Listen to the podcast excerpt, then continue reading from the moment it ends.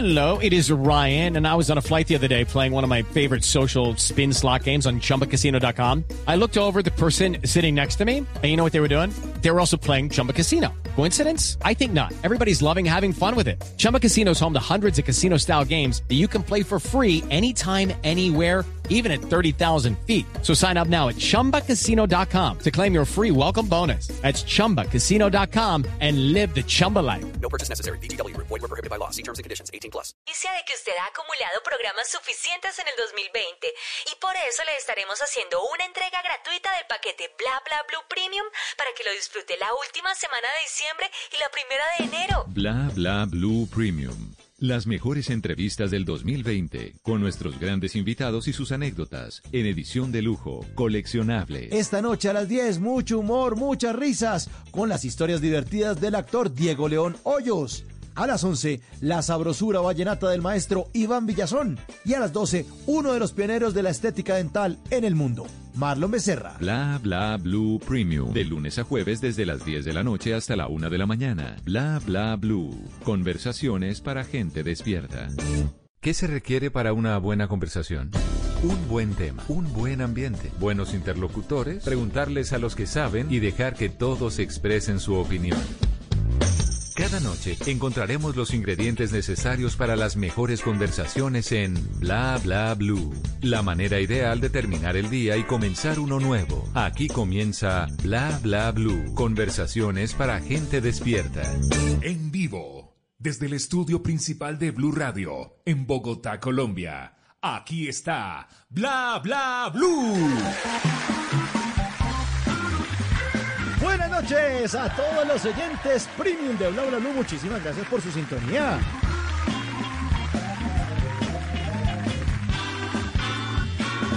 Hoy es nuestro último programa de 2020.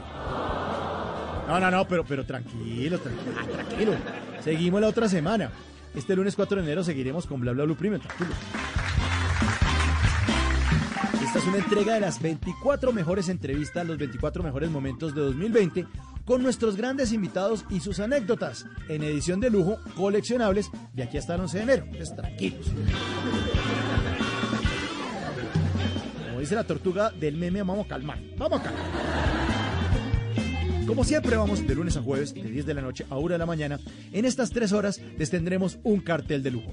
Empezamos esta noche, esta primera hora, con risas y muchas historias divertidas que nos trae el actor Diego León Hoyos.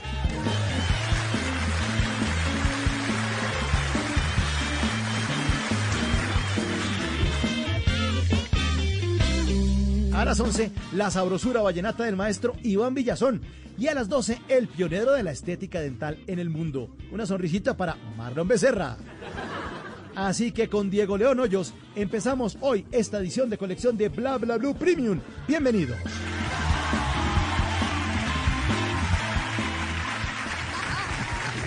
Bienvenidos, bienvenidos a Bla Bla Blue. Sí, es, es un, sí, es, es, es, es puente, pero quédense en casa. Quédense en casa, por favor. Siempre lo estaremos acompañando aquí para que sigan en sus casas de lunes a jueves, de 10 de la noche a 1 de la mañana. Estos Bla Bla Blue, conversaciones para gente despierta. Hoy les tenemos humor y buenos recuerdos. En la primera hora, invitado de lujo, un invitado de lujo que ha sido protagonista de los grandes momentos del humor en Colombia. Diego León, oye, ya está aquí, me confirman, sí, ya está aquí, ya lo vamos a presentar, ya vamos a presentar a nuestro invitado. Semejante invitado, mejor dicho. Así que, bueno, no sé, Mauro, ya yo estoy lista. ¿Tú estás listo? Estamos listos, estamos listos, vamos. Estamos listos. Entonces, antes de presentar a nuestro invitado, iluminemos el escenario número 2 de Bla Bla Blue para darle la bienvenida a Andrés Cepeda.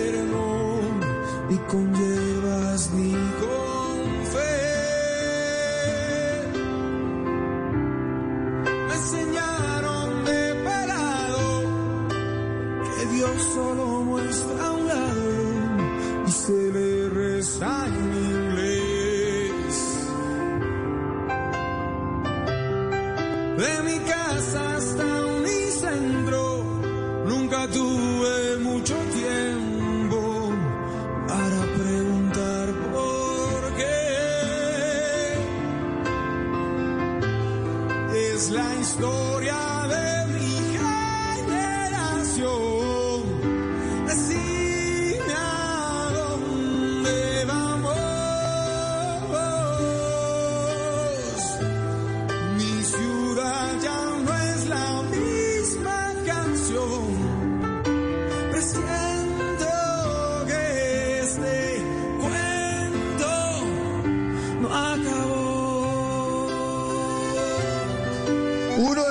Bogotanos de este país, el más grande bogotano, sí, seguramente en la música de esa generación del año 73, Andrés Cepeda, que nació aquí en esta ciudad un 7 de julio de 1973.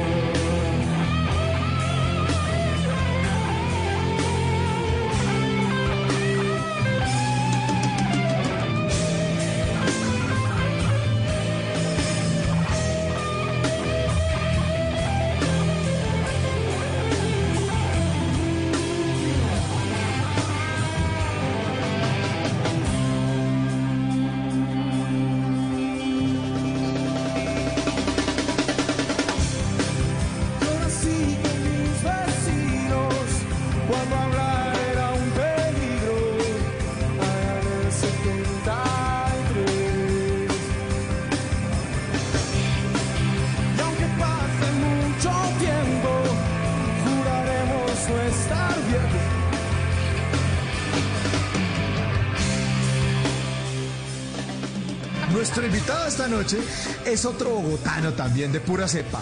Bueno, eh, bogotano y bogotana, pero digo, no lo digo por tener ese lenguaje inclusivo, sino porque unas veces lo vimos de Serafín y luego lo vimos de María Leona Santo Domingo. Sí, acuérdense, acuérdense. Así que recibamos con un fuerte aplauso a un maestro del humor en Colombia, señor Diego León Hoyos. Bienvenido a Bla Bla Bla, buenas noches. Ay, ay, qué belleza de recibimiento. Muchas gracias. Eh, mire, en esta época, que de todas maneras le llega a uno de incertidumbre, eh, yo me acabo de llenar de alegría porque eh, el niño de producción, que por cierto se llama Diego, me dijo que yo iba a conversar con Ma, Ma. Y, como uno está tan desesperado, yo me llené de ilusión y resulta que mamá es Mauricio y María, pero bueno, no importa. Qué alegría saludarlos a ustedes. Qué alegría saludar a todos sus oyentes. Y, y le quiero precisar que, claro que soy un bogotano, y claro que soy un bogotano mm, eh, esencial y he pasado toda mi vida aquí, pero ustedes, Mauricio, María y oyentes, no se imaginan el trauma tan aterrador que fue para mí ser bogotano. Me explico. ¿Qué? ¿Por qué? ¿Cómo les parece que yo soy hijo de inmigrantes paisas, no? Yo me llamo Hoyo Saramillo, ¿no? Y fui el primer vástago, ¿no? El primer muchachito de una familia de inmigrantes paisas que nació en Bogotá. ¿no? Estamos hablando de los años trauma. 50, cuando este país estaba lleno de horribles prejuicios reg- regionales que afortunadamente se están acabando. Y mis dos hermanas mayores sí habían nacido en, Bo- en Medellín ¿no? y vivían muy ufanas y muy orgullosas de ser antioqueñas y de toda esa mitología totalmente estúpida de la raza y del empuje y de la que- ¿no? Lo que ocurre con el- los regionalismos y que los países son la chimbelola, etcétera, etcétera, ¿no? Y en cambio, ¿no? El que fuera bogotano era horrible, ¿no? O era hijo de eh, aristócratas hipócritas o de indios sucios. Hagan mejor indios sucios, como si los Ay, indios de este no. país no le hubieran enseñado a los españoles a bañarse y a quitarse Sí, eh, eh, eh, ese olor de armadura y de sangre que traían. Si alguien no era sucio, en, en este país, eran los indios que adoraban el agua. Bueno, como sea, entonces, eh, ¿cómo le parece que había- existía en ese entonces, cuando yo nací, un apelativo un- un horrible, denigrante, que era decirle eh, eh, a quien había nacido en Bogotá, le decían, estoy diciendo esto, sé muy bien que estamos cumpliendo años, ¿no? Y por eso lo estoy diciendo. ¿no?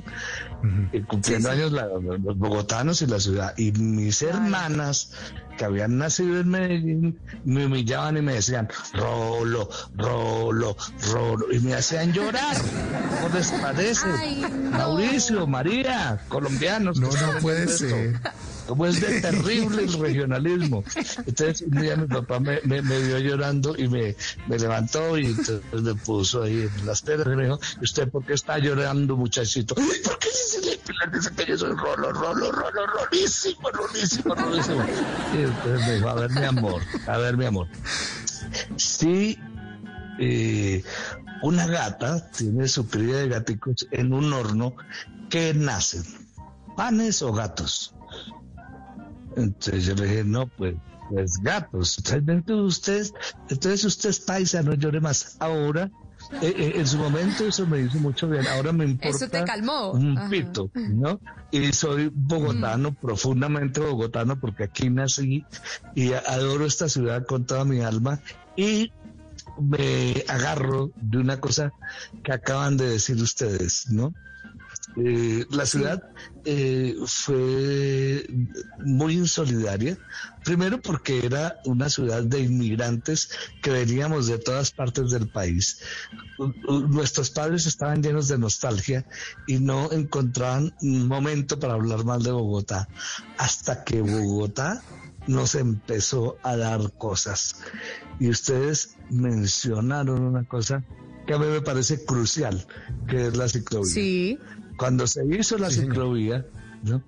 Eh, justo en la 76. séptima, enfrente a estos cerros, que son una especie de playa nuestra, eh, es decir, desde la séptima no debería haber edificios, sino deberíamos ver nuestros cerros. Y, y cuando empezó la ciclovía, la ciclovía es un espacio tan democrático y tan hermoso como las playas en todo el mundo. ¿no? Y de ese momento en adelante, de manera eh, paulatina, difícil, pero está el, Parque Simón Bolívar y están todos los festivales de rock al parque y está todo lo que ha ido construyendo un, un, un- un amor paulatino y lento hacia la ciudad. Y es un amor difícil de construir, ¿no? Porque es hecho por hijos de inmigrantes que básicamente tienen como un odio, un resentimiento hacia Bogotá que de pronto venga desde las guerras del siglo XIX, que eran entre regiones, pero bueno, no, no me pidieron este preámbulo, pero lo hice. Buenas noches, ¿cómo están?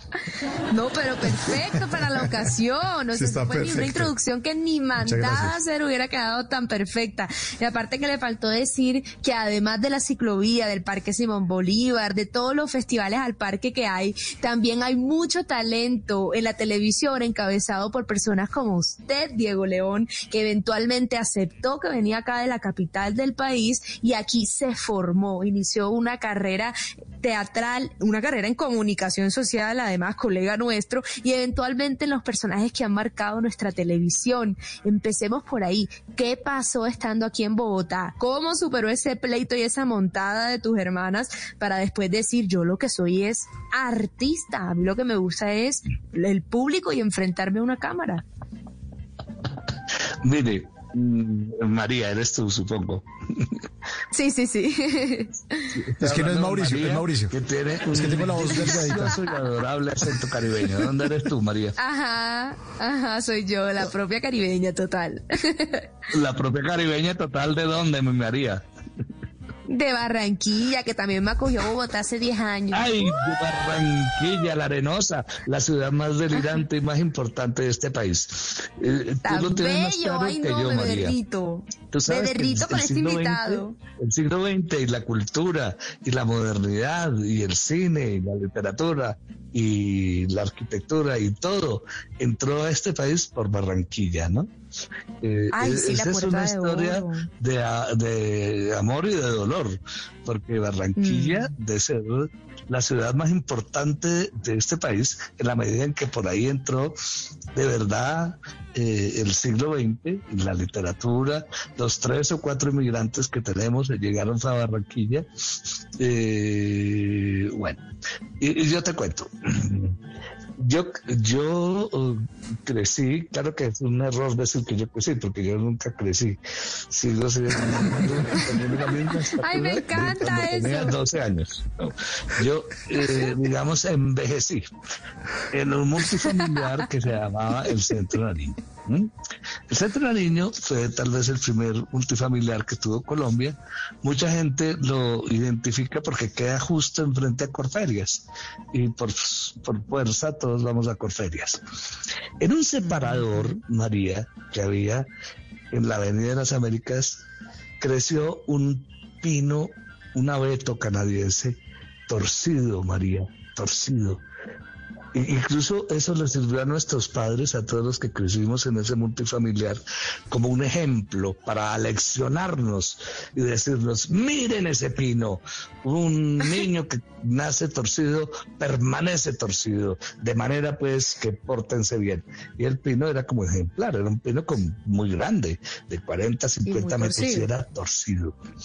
Y los niños del centro Nariño le decíamos la escalera. Digo otra cosa, en la mitad de ese centro familiar había una caja de Pandora.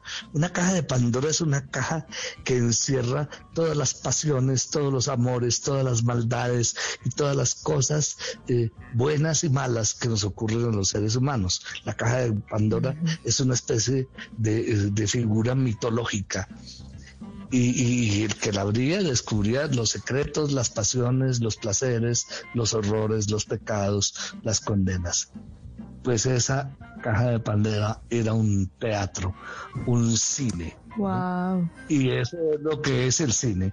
Es una caja donde están enterradas todas las pasiones, todos los dolores, todo el heroísmo, toda la bondad, Wow. toda la maldad.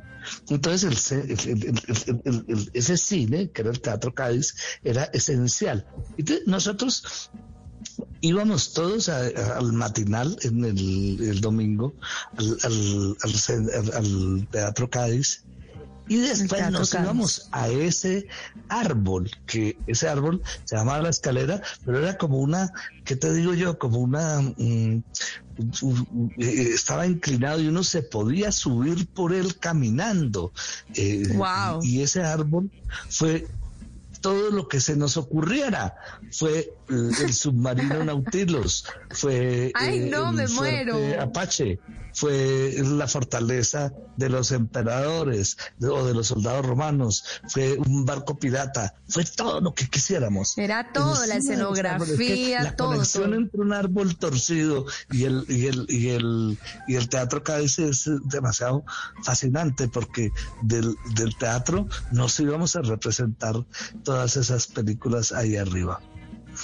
Y entonces eh, a mis hermanas eh, traté de matarlas porque yo mm, tal vez mi primera representación fue como cura. Entonces yo ejercía como cura y le impartía a todas mis tías que eran todas paisas, todas muy beatas, ¿no? Y tal y tal. Y que me tenían que eh, acolitar, mire, acolitar, vale la palabra, acolitar mi intención de ser cura. Y yo muy chiquito hacía misa y les impartía a todas la santa bendición, ¿no? Y la santa misa y les daba la Mejor comunión. La dicho. comunión, desde luego, eran botones, los botones de mi mamá, que era modista. Ay, divino. Casi se muere una tía porque se lo tomó muy en serio y se la tragó. Y se tragó. Pero ese botón, ese botón fatal, letal, iba dirigido a mis hermanas, que no se lo tragaron. Le cayó a la pobre tía. Ajá. La pobre tía pagó mi La pobre tía. Bueno, fi- finalmente yo vi ahí, eh, María, a los eh, 14 años una, una película, ¿no? Eh, En ese cine de barrio, le cuento. Y salí flotando en una nube de beatitud, créame.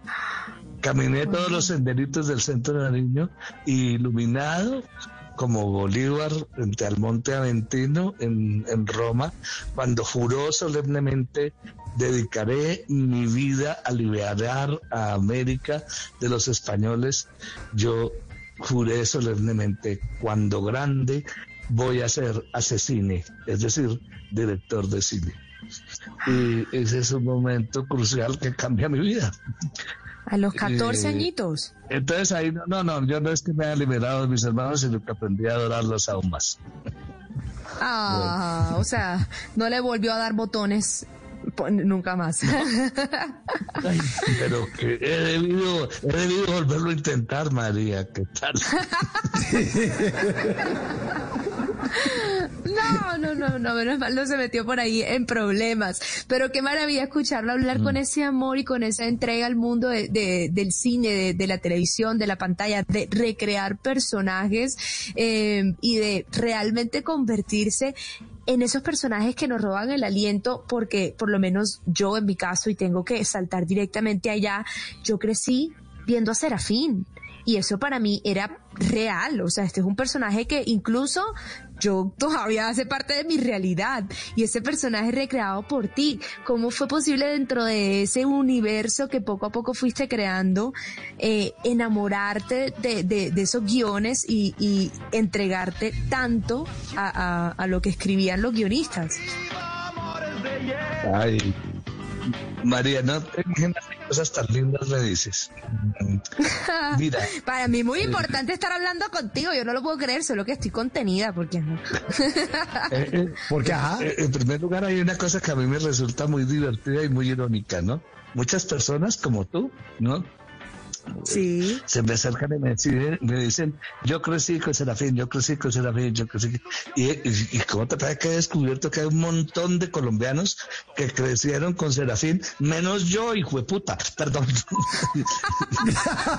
Tócale un pito. El único que no creció viendo a Serafín fui yo. Yo sigo midiendo los mismos 1.60 y todos ustedes crecían. Cosa tan horrible. Buenísimo. Todos Ay, crecieron no, viendo no. a Serafín menos yo. Ahora, Pero yo marcó- contar una cosa marcó- sobre, sobre Serafín, María, que, sí. que, que tengo que confesarla. Eh, eso, se- ese- esa eh, genialidad, ¿no? Que hay ahí, que es la disputa entre el bien y el mal tratando de destruir un Total. matrimonio, etcétera, etcétera. El, el- el planteamiento, pues, de la serie es de Luis González, un, un hombre muy valioso de nuestra televisión que ya falleció. Y eh, confieso, que a mí, cuando empecé a hacerlo, me pareció un trabajo más, una comedia, pues, pues sí, bonita, mm, genialmente planteada, eh, para los niños, etcétera, etcétera. Y empezamos a hacer esta comedia, María, Mauricio y oyentes. Y, y yo que la tomé, lo confieso al principio, con un cierto escepticismo. No, no escepticismo, sino, pues... es No te imaginabas lo que iba a ocurrir. Nunca me imaginé que llegara a ser lo que fue. Porque María, yo empezaba a caminar, ¿no? Por las calles de Colombia, aquí en Cartagena, donde fuera, y de pronto los niños me miraban con los ojos de- deslumbrados y casi, casi suspirando, casi no les salía la voz y decían Serafín. Y yo entendí No, no. primero la magia y el poder profundo de la ficción, pero segundo, entendí uno de los más, regalos más grandes que me ha dado la vida. Esos niños estaban siendo felices gracias a lo que yo hacía en la tele. Y Wow, empecé a entender que ese programa era absolutamente, eh, ¿qué le digo? importante para los niños y que para mí era un verdadero honor hacerlo. Mm, Claro, y es que, es que marcó, años me sí. cinco o seis años me ocurrió, María, una cosa que realmente me conmovió hasta la médula. Estaba yo en ¿Qué el, en el aeropuerto de Bogotá, aquí en El Dorado. Mm. Cinco o seis años ah, ocurrió eso y apareció una mujer. Una mujer ajá. de, de- Bueno, la gente las personas que les ha gustado Serafín me dicen, ¡ay, Serafín! ¡ay! Yo lo vi, bla, bla, bla", y hacen la laraca y tal. Y, y otras personas que son más pudorosas, pues ni me miran, porque qué, qué pereza irse a meter y hacerle eh, halagos a un actor de televisión, etcétera. Pero los que no se aguantan van y me dicen, y las manifestaciones son todas muy cariñosas y bueno, en fin, otras son de diferencia total. Pero de pronto se me acerca María, una mujer de unos 20 o 21 años, ¿no? Una de las mujeres más bellas que yo he visto en mi vida, ¿sí? ahí en el aeropuerto. Pero así, la rodeaba una melancolía y un dolor. Eh, que eso es muy impresionante cuando una mujer es tan bella y sin embargo tiene una aureola de tristeza se vuelve Sí. muy pero muy impresionante de ver, y esta claro. señora con una mirada muy profunda sin sonreír y sin nada se me acercó con esta aureola tremenda de tristeza y me dice yo a usted sí tengo que decirle una cosa usted ¿Qué le hizo dijo? feliz mi infancia dio media Ah. vuelta y se fue Uf, No. yo casi me muero María y Mauricio y todos Qué momento. qué maravilla eso, Sí, qué maravilla niña eso, digo. Tenía una, había tenido una infancia terrible. ¿Quién sabe qué le estaba pasando? De acuerdo. ¿Qué conflicto? ¿Qué acoso sufriría? Pero esta niña se acercó a decirme lo único bueno que me pasaba a mí era esa comedia. Y dio Era media vuelta y esa se fue. comedia. Yo casi me muero. Increíble. Sí, es que marcó, marcó Diego, marcó, marcó una, un momento bien importante en la televisión colombiana, Tentaciones. Estuvo al aire entre 1994 y 1998, una serie de televisión en la que eh, Serafín, Diego León Hoyo, nuestro invitado, eh, hacía de el, el angelito, el Serafín, el ángel, y al otro lado estaban personajes como las Diablitas, como Norida Rodríguez, que nos acompañó incluso aquí en Bla Bla Blue, y estuvimos exactamente hablando de, de, de esta serie que para ella también fue muy importante. Me imagino que ella los hombres la miraban en la, en la calle, pero era como con otros ojos totalmente distintos. No creo que usted me marcó, pero de otra forma. Yo creo que le dijeron a, a en las calles. Yo a, a las tres diablas las adoré. Las adoré. Mauricio, como usted seguramente sabe, yo, yo pues soy muy chiquito, yo mido unos 60, ¿no? Estas son unas mujerotas. Y mientras se hizo Tentaciones, mi altura eh, y, y mi nariz estaban exactamente en la mitad de los atributos espléndidos de las tres diablas. Entonces pasé tres años ahí, eh, eh, eh, en el seno de la maldad. Una- una belleza. Claro, estuvo Isabela Santo Domingo, Nórida Rodríguez y Rosemary Borges, ¿no? Fueron las, Sí, las, las, las tres realmente las adoré, ¿no? A las. Fueron eh, relaciones diferentes, claro, porque éramos personas pues diferentes, pero, pero fue muy, muy, muy, muy grato hacer eso. Y sobre todo haber hecho tan Claro. felices a los niños. Y, Qué y maravilla. Luis González, el que se inventó esta historia, eh, eh, tuvo una astucia casi perversa, ¿no? No, casi no. Es una astucia perversa. Y es que la belleza era el mal, es decir, las mujeres y su sensualidad, ¿no? Claro. Y, y el Claro, bien era empacado. el bobo, ridículo, seminarista, eh, eh, el ángel de filiación sexual equívoca. No, Pero yo creo que los niños disfrutaron mucho eso, ¿no? Porque además siempre se triunfaba el bien. Afortunadamente, Total. yo derroté siempre la maldad de esas diablas malditas con mi Lo bondad máximo. que la irradio por todos los poros. Y me acuerdo también que la banda sonora de la producción se volvía la canción infaltable del día y uno le quería subir. Es más, si está por ahí, ahí súbanle, por favor. Súbanle. Ahí está, Tentaciones. El ángel fuera de sí. En la mitad estoy yo.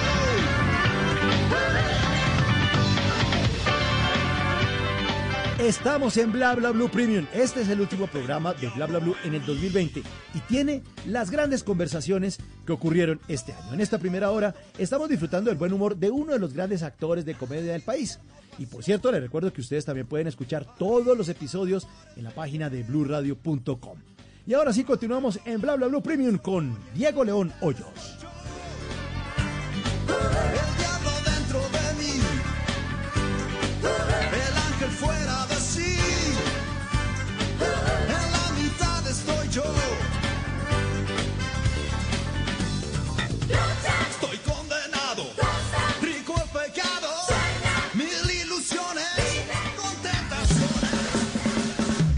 Bla blue.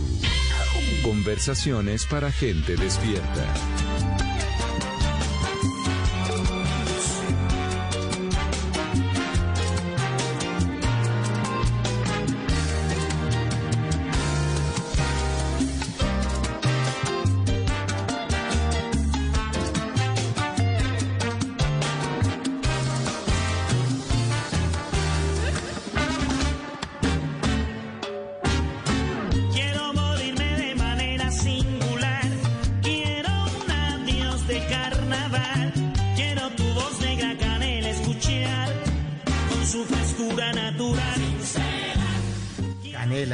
César Mora, banda sonora eh, de la telenovela Garzón Vive. Recordamos también muchísimo a Jaime Garzón y, y además haberlo visto al lado de usted, Diego León, eh, eh, y usted en su papel de María Leona Santo Domingo, en Cuac, el noticero. Era una maravilla. Yo, yo, yo, sí, yo, yo, yo creo que todos los colombianos extra- extrañamos a Jaime. Pero hablemos un poco de esa experiencia. Esas risotadas de usted no podían, es que no, se gozaban esas grabaciones. Yo creo que no, decían corten, porque es que es una mamadera de gallos. Con Jaime de pronto era imposible estar serio un minuto, ¿no, Diego? Mire, Mauricio, aprecio, aprecio, eh, eres Mauricio, ¿verdad? Sí, señor. Sí, sí, sí. Sí, señor, sí, señor. sí, señor. Apre- a- a- aprecio mucho que, que hayas tocado el tema porque mm, yo tengo que agradecerle a la vida eh, la oportunidad de haber trabajado con una de las personas más eh, eh, luminosas e inteligentes que he conocido y que creo que ha tenido Colombia. Eh, la- la- esa condición horrible de genio, ¿no? Que es como tan injusta y tal, creo que sí le cabía a él. Mm. Mm. Creo que, repito, qué pena, tenía una inteligencia y una gracia infinita, ¿no? Eh, su gracia como actor era absolutamente natural. Eh, Jaime nunca tuvo una eh, formación como actor, era su, su talento natural y, y- y- y no tuvo pues una formación académica ni un rigor, sino que era genial, era absolutamente genial.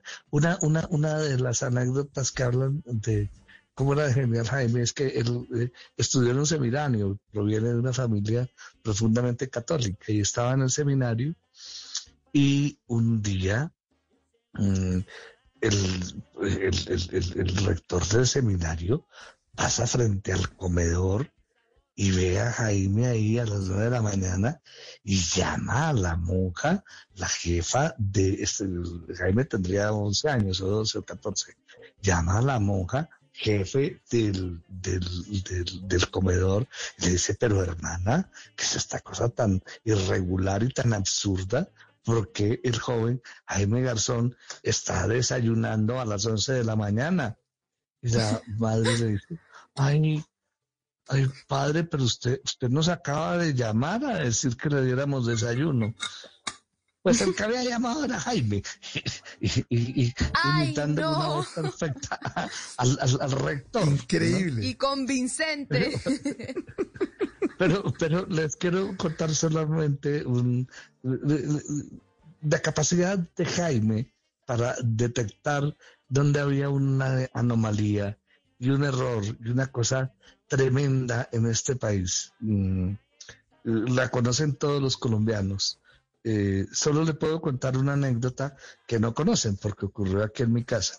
Yo vivo eh, muy cerca a donde grabábamos el, pro- el programa, vivo en las Torres del Parque. Y ese programa se hacía en RTI, en la 19, y aquí comíamos porque mi mujer nos invitaba a comer y estábamos aquí todos comiendo, etcétera, etcétera. Y resulta que en este mismo edificio vivía un político costeño, ¿no?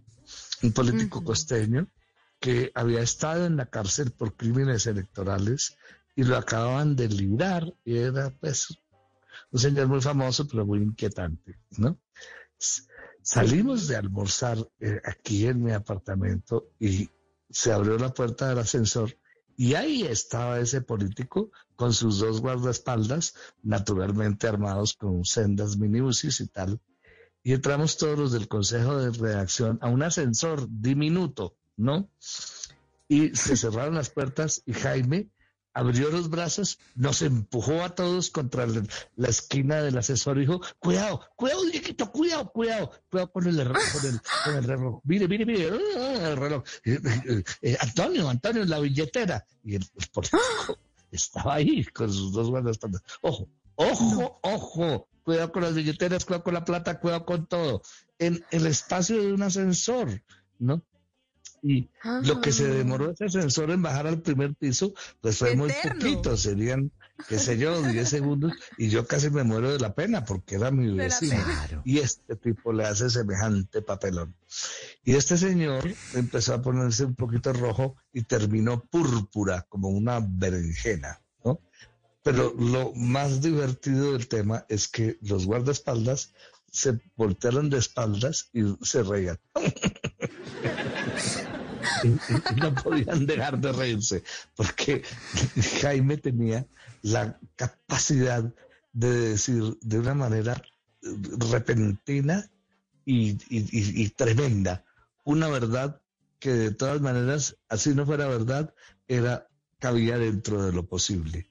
Y lo hacía Mm. con una gracia infinita. Y los primeros que se rieron fueron los guardaespaldas.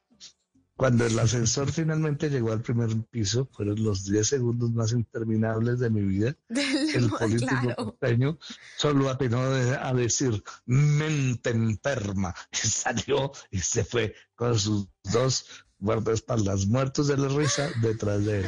Detrás de él. Wow. Acababa de hacer Jaime.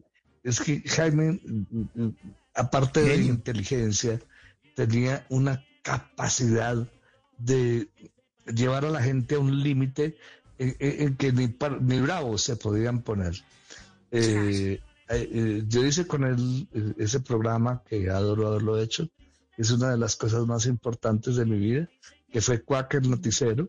Pero él después, como Heriberto, entrevistó a todos los personajes más importantes de este país y como bien le consta a los colombianos, tuvo la capacidad de desmantelarle su arrogancia e incluso de hacerlos reír de sí mismos.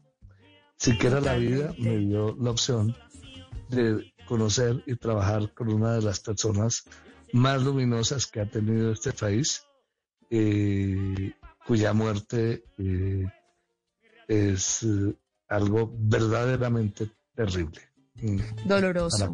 Así como lo describes, tal cual así lo recordamos todavía, inteligente, un talento luminoso, astucia, y por eso seguimos hablando de él. Pero también hablan de ti, Diego León, también de ti hablan todos los colombianos, muchos seguidores que también con tu talento, también con esa elegancia a la hora de hacer arte y de interpretar personajes, marcaste tantas vidas y esos mensajes se hacen sentir aquí en Bla Blue. No nos han parado de escribir desde que estamos hablando contigo. Mensajes que llegan eh, por Twitter, arroba Papa Sagrada, dice de lo mejor de Colombia. Gracias, don Diego León Hoyos, por tu talento. Arroba Daron Smith dice grande, don Diego. Arroba H. Rey Will dice maestro, los mejores recuerdos de los 90 con usted. César Puello dice inmenso Diego León junto a Jaime Garzón. Nos regalaron muchas sonrisas y nos recordaron el mierdero en el que vivimos, como la historia que acabamos de escuchar. me tocó decir la palabra, me lo tocó otro. Dice León M. Seingen, dice, en alguna ocasión me lo encontré cuando era mi vecino del centro de Nariño y todavía lo recuerdo. Tutanjatón dice, Serafín, tiempo sin ver al ángel más querido de Colombia. Buenos recuerdos de mi adolescencia con el programa Tentaciones. Y así es, Diego, eres el ángel más querido de Colombia. Y siendo ese ángel de este país, ¿qué le dirías a todos los que nos están oyendo eh, para poder eh, seguir adelante con este momento que estamos viviendo, esta incertidumbre y ese mensaje con el que te despides el día de hoy aquí en Bla Bla Bla? Ay, qué cosas más bellas me acabas de decir, María. Estoy realmente conmovido. Y Qué Lo bueno. que escribieron los oyentes realmente me abruma, me abruma de felicidad y me, me da un poquito de bochorno porque me da pena, pero también me llena de felicidad. Claro. Claro, claro. Esa es la idea, llenarte de felicidad. Sí, sí, sí, realmente sí, tengo que agradecerle a la vida eh, mm, que mi trabajo eh, le haya llevado alegría a, a los niños primero y a las personas. Mm, Sí, Ay, Una alegría total. aquí, ya, así como con Pero esperemos-. Sí. Eh, esperemos que, que empiece como a, a desvanecerse esto, que encontremos una salida, una vacuna. Queremos volverlo a ver, Diego León, en pantalla, en los teatros, detrás de los grandes proyectos de humor de este país. Y, y le queremos agradecer muchísimo que esta noche nos haya acompañado aquí en Bla Bla Blue. Le mandamos un abrazo gigantesco, eh, lleno de agradecimiento por esos bellos momentos que nos ha hecho pasar a los colombianos. Gracias, Mauricio.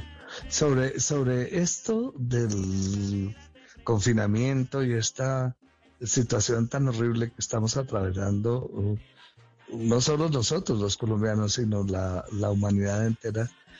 Al principio yo tuve una especie de, de defensa eh, frívola y juguetona. Dije, qué maravilla el, fu- el- el confinamiento. Qué dicha, porque esto me ha demostrado que yo siempre he amado a la humanidad, pero odio a la gente. Qué delicia no ver a nadie, ¿no? Eh, y, y realmente el confinamiento le, mm, le- le hace a uno descubrir unas cosas muy importantes sobre lo que no ha hecho, sobre su encuentro consigo mismo, con sus lecturas, con De acuerdo. con su, su propia intimidad, ¿no? Eh, ahora, lo que pasa es que eh, está muy largo y, y como voy a repetir un- una frase que está muy de moda, ¿no? Es que lo único que tenemos es un túnel al final de la luz, ¿no? Porque no Mm. hay como una solución clara. Pero haya solución o no, haya vacuna o no, mm, creo que lo que tenemos es que aprender a vivir con el tema, ¿no?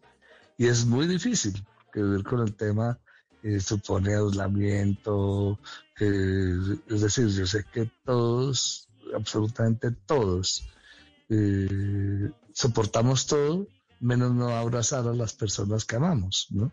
Ay, sí, dímelo no- a mí que soy no costeña. podemos, abra- no podemos abrazar, yo, eh, ni besar. Yo, si, si a mí me la presentaran, a- no sé si usted y yo, María, nos, conoz- nos conozcamos, de pronto sí, pero si a mí me la presentan mañana y yo no le puedo dar un beso al conocerla, pues eh, es- es- hay una cosa que queda como incompleta en la vida. ¿no? Porque, o Totalmente, a mí me totalmente. presentan a. María o a Mauricio, pues eh, yo quiero abrazarla y e- eso es difícil, ¿no? Pero Ay, A mí no, sí le recomiendo, yo sí, el beso sí se lo regalo, muchas gracias Diego León, se lo agradezco mucho. El beso Ay, sí se lo lo que se pierde, Mauricio. Yo sabía. Diego León, muchas gracias, muchas gracias, Ay, muchas gracias. Me encantaría abrazarla cuando nos veamos. pues, y habrá me tiempo, se va a doble, Esa, y además nosotros somos beso. eh, latinos y además colombianos, ¿no? Claro. No todos. Me da pero doble beso. Muchos somos El muy, mío y el de muy Mauricio. tocadores. Es que el contacto es muy importante. ¿no? Apapachar, como dicen en la Así Sí, señor. Bueno, habrá tiempo entonces para que nos reencontremos con Diego León Hoyos, a quien le mandamos un abrazo virtual y seguramente vamos a tomarnos un café por ahí, un abrazo y el besito para María. Diego León Hoyos, muchas gracias por estar esta noche en Bla Bla Blue. Quiero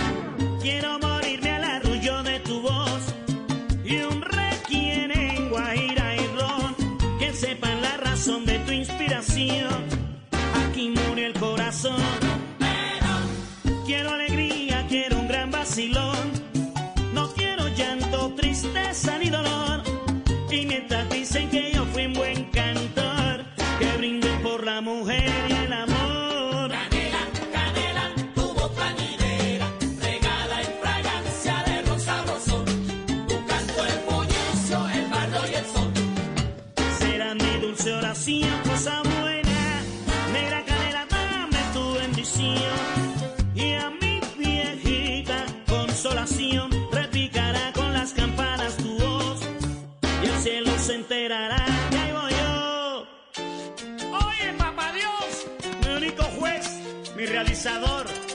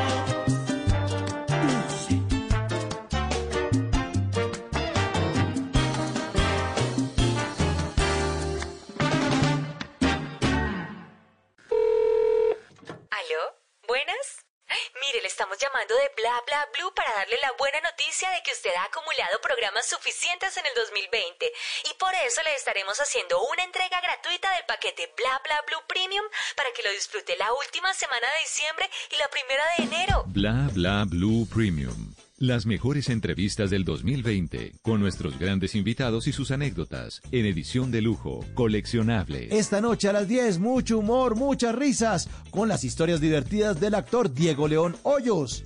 A las 11, la sabrosura vallenata del maestro Iván Villazón. Y a las 12, uno de los pioneros de la estética dental en el mundo, Marlon Becerra. Bla bla blue premium. De lunes a jueves desde las 10 de la noche hasta la 1 de la mañana. Bla bla blue. Conversaciones para gente despierta. Voces y sonidos de Colombia y el mundo en Blue Radio y bluradio.com, porque la verdad es de todos. 11, 6 minutos. Muy buenas noches. Los saluda Jimmy Ávila este miércoles 30 de diciembre de 2020. Comenzamos con una nueva actualización de noticias de Colombia y el mundo en Blue Radio y bluradio.com. La Secretaría de Transporte y Movilidad de Cundinamarca aseguró que se comenzó a realizar una inspección en las carreteras del departamento para garantizar la seguridad vial y el aforo permitido para evitar contagios por coronavirus. Jorge Godoy, secretario de Movilidad de Cundinamarca, se refiere a la gran movilización de los vehículos por esta región. Hoy 30 de diciembre ya van registrados cerca de 600 mil vehículos pasando por peaje y esperamos que entre 30 y 31 lleguemos a la cifra de 1.400.000 vehículos aproximadamente transitando las vías del departamento. No se ha registrado ningún siniestro vial con fatalidad y hemos tenido algunos choques simples y lesionados. 11, 7 minutos. El presidente Iván Duque dijo que Colombia avanza en la reactivación económica y segura, pues en noviembre se evidenció una mejora en la tasa de desempleo de 8.1 puntos porcentuales en comparación del momento más crítico de la pandemia. Michel Quiñones con la información. El mandatario dijo que las estrategias Madrúgale a la Navidad, el día sin IVA, el gran fin de y el pago anticipado de la prima contribuyeron a la recuperación de 4,78 millones de empleos. El presidente Iván Duque celebró el informe del DANE que evidencia que la tasa de desempleo a nivel nacional se ubicó en 13,3% en noviembre, cuando en octubre había sido del 14,7%. Esta cifra representa una reducción de 1,4 puntos porcentuales. Sin embargo, Duque dijo que frente al momento más crítico de la pandemia en mayo, la reducción representa el 8,1%. Según el DANE, la población ocupada en el país en noviembre fue de 21,3 millones de personas. La tasa de desempleo en 13 de las principales ciudades de Colombia se ubicó en 15,4%. Duque manifestó que la tasa de ocupación logró aumentar más de 11 puntos porcentuales desde el inicio de la pandemia en industria manufacturera, comercio y agro, que son los sectores con mayor recuperación en la población ocupada. 11 de la noche, 8 minutos. La concejal Diana Rojas del Partido Liberal de Cali denunció que recibió amenazas de muerte por medio del portal web. Fabrit Cruz con los detalles. La denuncia se conoció vía Twitter. La concejal Diana Rojas informó que un grupo que se hace llamar la Banda 8 le escribió un correo que dice quite esa publicidad Diana Rojas o la matamos. Por eso pidió garantías y protección para quienes hacen control político y social y para quienes denuncian, preguntan y cuestionan. Así esto incomode a algunos, señaló a través de su red social. La denuncia está en proceso ante la Fiscalía General de la Nación. Recordemos que la cabildante ha hecho fuertes críticas a la actual administración distrital. La más fuerte y la más sonada sobre irregularidades en la contratación del PAE generó el cambio del líder de la Secretaría de Educación de Cali en este año.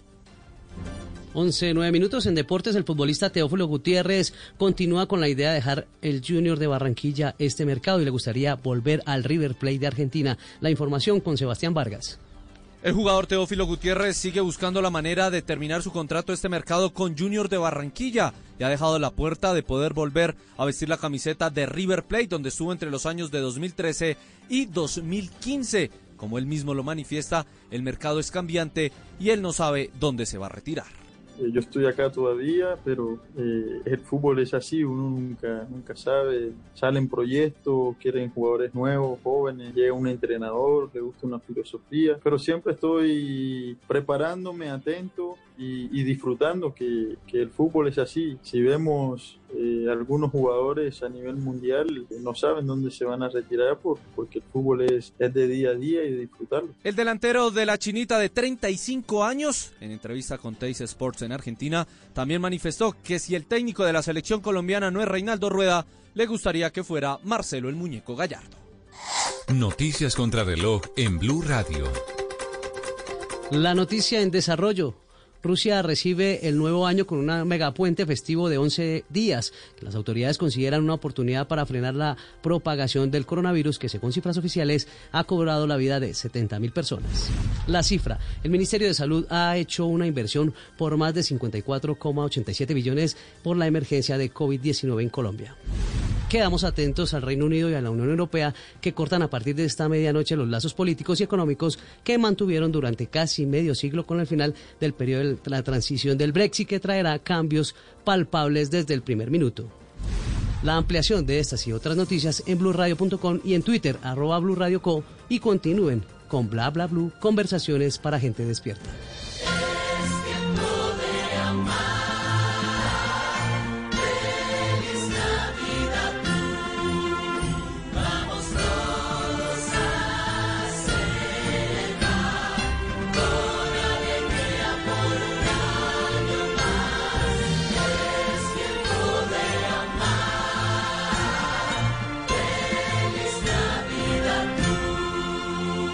Radio, la nueva alternativa. En Blue Radio recordamos a los que se fueron en el 2020. Muy agradecido de que la vida me dé oportunidad de poder compartir con las actuales generaciones. Adoro. Hombres y mujeres que marcaron la historia de Colombia y el mundo. Es que yo necesito desahogarme, se lo juro. Escucha este 31 de diciembre a las 2 de la tarde un homenaje a las personas de la literatura, la música, la política y otros ámbitos que fallecieron en los últimos 365 días. Political. Argentina arriba, Colombia abajo. Bond, James Bond. Los que se fueron. Presenta Ricardo Ospina. Por Blue Radio y bluradio.com. La nueva alternativa. El 2021 será un desafío para el talento colombiano que brillará con pasión, fuerza, entrega y buen humor. A otro nivel, desafío de Vox, La Voz, la Vuelta a Colombia en 80 risas. Y yo me llamo. En el 2021 sigamos viendo lo mejor del entretenimiento en Caracol Televisión. El COVID-19. COVID-19 can be characterized as a pandemic. Trump. The politics of revenge. Biden. The fact is that everything he's saying so far is simply a lie. Elecciones en Si la Venezuela. oposición tiene un voto más, yo me voy de este despacho, me voy de Miraflores, entrego la presidencia. La carrera por la In vacuna. the last few minutes, the UK's mass vaccination programme against coronavirus has begun. En Blue Radio preparamos un recorrido por los hechos que fueron noticia en este año. El mundo en 2020. Con Johanna Galvis y Eduardo Hernández. Especial del servicio informativo. Este viernes primero de enero a la 1.30 de la tarde por Blue Radio y bluradio.com. La nueva alternativa. Viene una Navidad Made Colombia con el kit navideño de Pedro Coral. Escógelos con la melena de moda, el muñequibiris para despedir las penas, el billete ciberes de la abundancia, maracas con el sabor de las fiestas y muchas sorpresas más. Entra en caracolplay.com y compra el kit que más te guste. Tú nos ves, Caracol TV. En estas fiestas, sintonicémonos con los aprendizajes que nos deja un año inesperado. Sigamos al aire con actitud positiva, siempre hacia adelante. Compartamos en familias sin diferencias, unidos en la misma mesa, así celebremos a distancia. Juntos, como país, encendamos el amor, el respeto, la inclusión y la participación. Bajemos el volumen a la incertidumbre para escuchar con ilusión los planes que este nuevo año tiene para todos. Llegó Navidad, la época para creer que la alternativa en el 2021 es transmitir lo mejor. Blue Radio.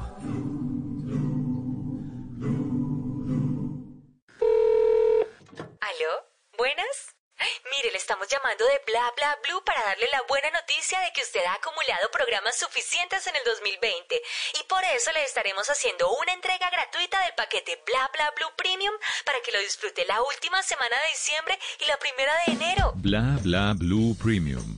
Las mejores entrevistas del 2020, con nuestros grandes invitados y sus anécdotas, en edición de lujo, coleccionable. Esta noche a las 10, mucho humor, muchas risas, con las historias divertidas del actor Diego León Hoyos. A las 11, la sabrosura vallenata del maestro Iván Villazón. Y a las 12, uno de los pioneros de la estética dental en el mundo, Marlon Becerra. Bla bla blue premium. De lunes a jueves desde las 10 de la noche hasta la 1 de la mañana. Bla bla blue. Conversaciones para gente despierta. Bienvenidos a esta segunda hora de Bla Bla Blue Premium, una entrega de las mejores entrevistas, los mejores momentos de 2020, con nuestros grandes invitados y sus anécdotas en edición de lujo coleccionables. Y una de las mejores conversaciones estuvo llena de sabrosura de uno de los grandes exponentes de nuestro folclore vallenato. Aquí está Iván Villazón, que hace parte de esta edición de lujo coleccionable de Bla Bla Blue Premium. Bienvenidos. Buenos días, dije a Leandro Díaz en una ocasión. Buenos días, llega usted a buena hora para hablar de la historia de nuestro folclore. Me pedía que yo le contara algunas memorias de mi región. Y yo le decía, con llanto en los ojos, con mucho dolor, de Carlos Huerta yo no olvido su guitarra, pues desde niño me impregnó su melodía. De Carlos Huerta yo no olvido su guitarra, pues desde niño me impregnó su melodía. Tanto amarillo nunca olvido tu parranda y tu talento de protesta hecha poesía. Dime, dime, dime folclor, dime, dime, ¿qué nos pasó? Allá van los hombres regando canciones, pero otros recogen sin sembrar amores. Cómo me duele la forma como te fuiste con tu nota, Juancho Royce. Como lamento que ahora Armando Zabaleta se muera de la tristeza cuando escuche esta canción. Tanto lo siento que se me apague la lira y mi guitarra se deprima porque soy compositor. Es que me hiere, me lacera y me lastima donde vive como duerme y lo humilde que es el autor. Como me duele que se muera mi alma y que mi canto quede a la deriva. Busqué unos versos y le puse rima, pero a mi vida no le puse nada. Busqué unos versos y le puse rima, pero a mi vida no le puse nada. Dime, dime, dime folclor, dime, dime, ¿qué nos pasó? Dime, dime, dime folclor, dime, dime, ¿qué les pasó?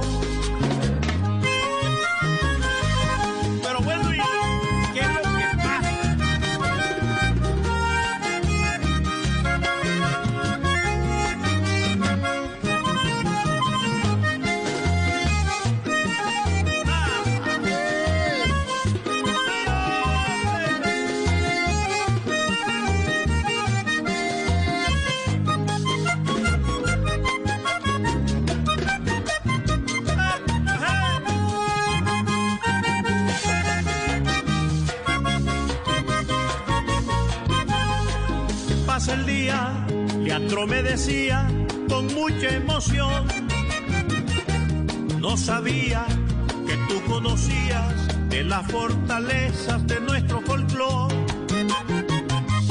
Pero calla, tú no digas nada, ni una palabra, mejor es que no. Mejor canta y alegras el alma, lo mismo que yo. Entre la sombra y la penumbra hace unos días, el indio machimo móvil entregó su alma. Entre la sombra y la penumbra hace unos días, el indio machimo móvil entregó su alma. Se fue el viajero Julio Vázquez y Adocán, pues la pobreza le negó lo que quería. Dime, dime, dime folclor, dime, dime, ¿qué les pasó?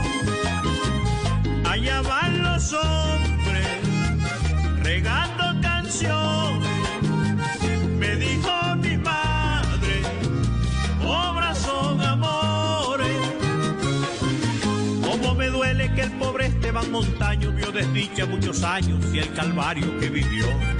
¿Quién me lo explica que Luis Enrique Martínez al folclor le dio la vida, pero pobre se marchó? Adiós maestro, si ya nunca vuelvo a verlo, siempre guardaré en silencio el consejo que me dio.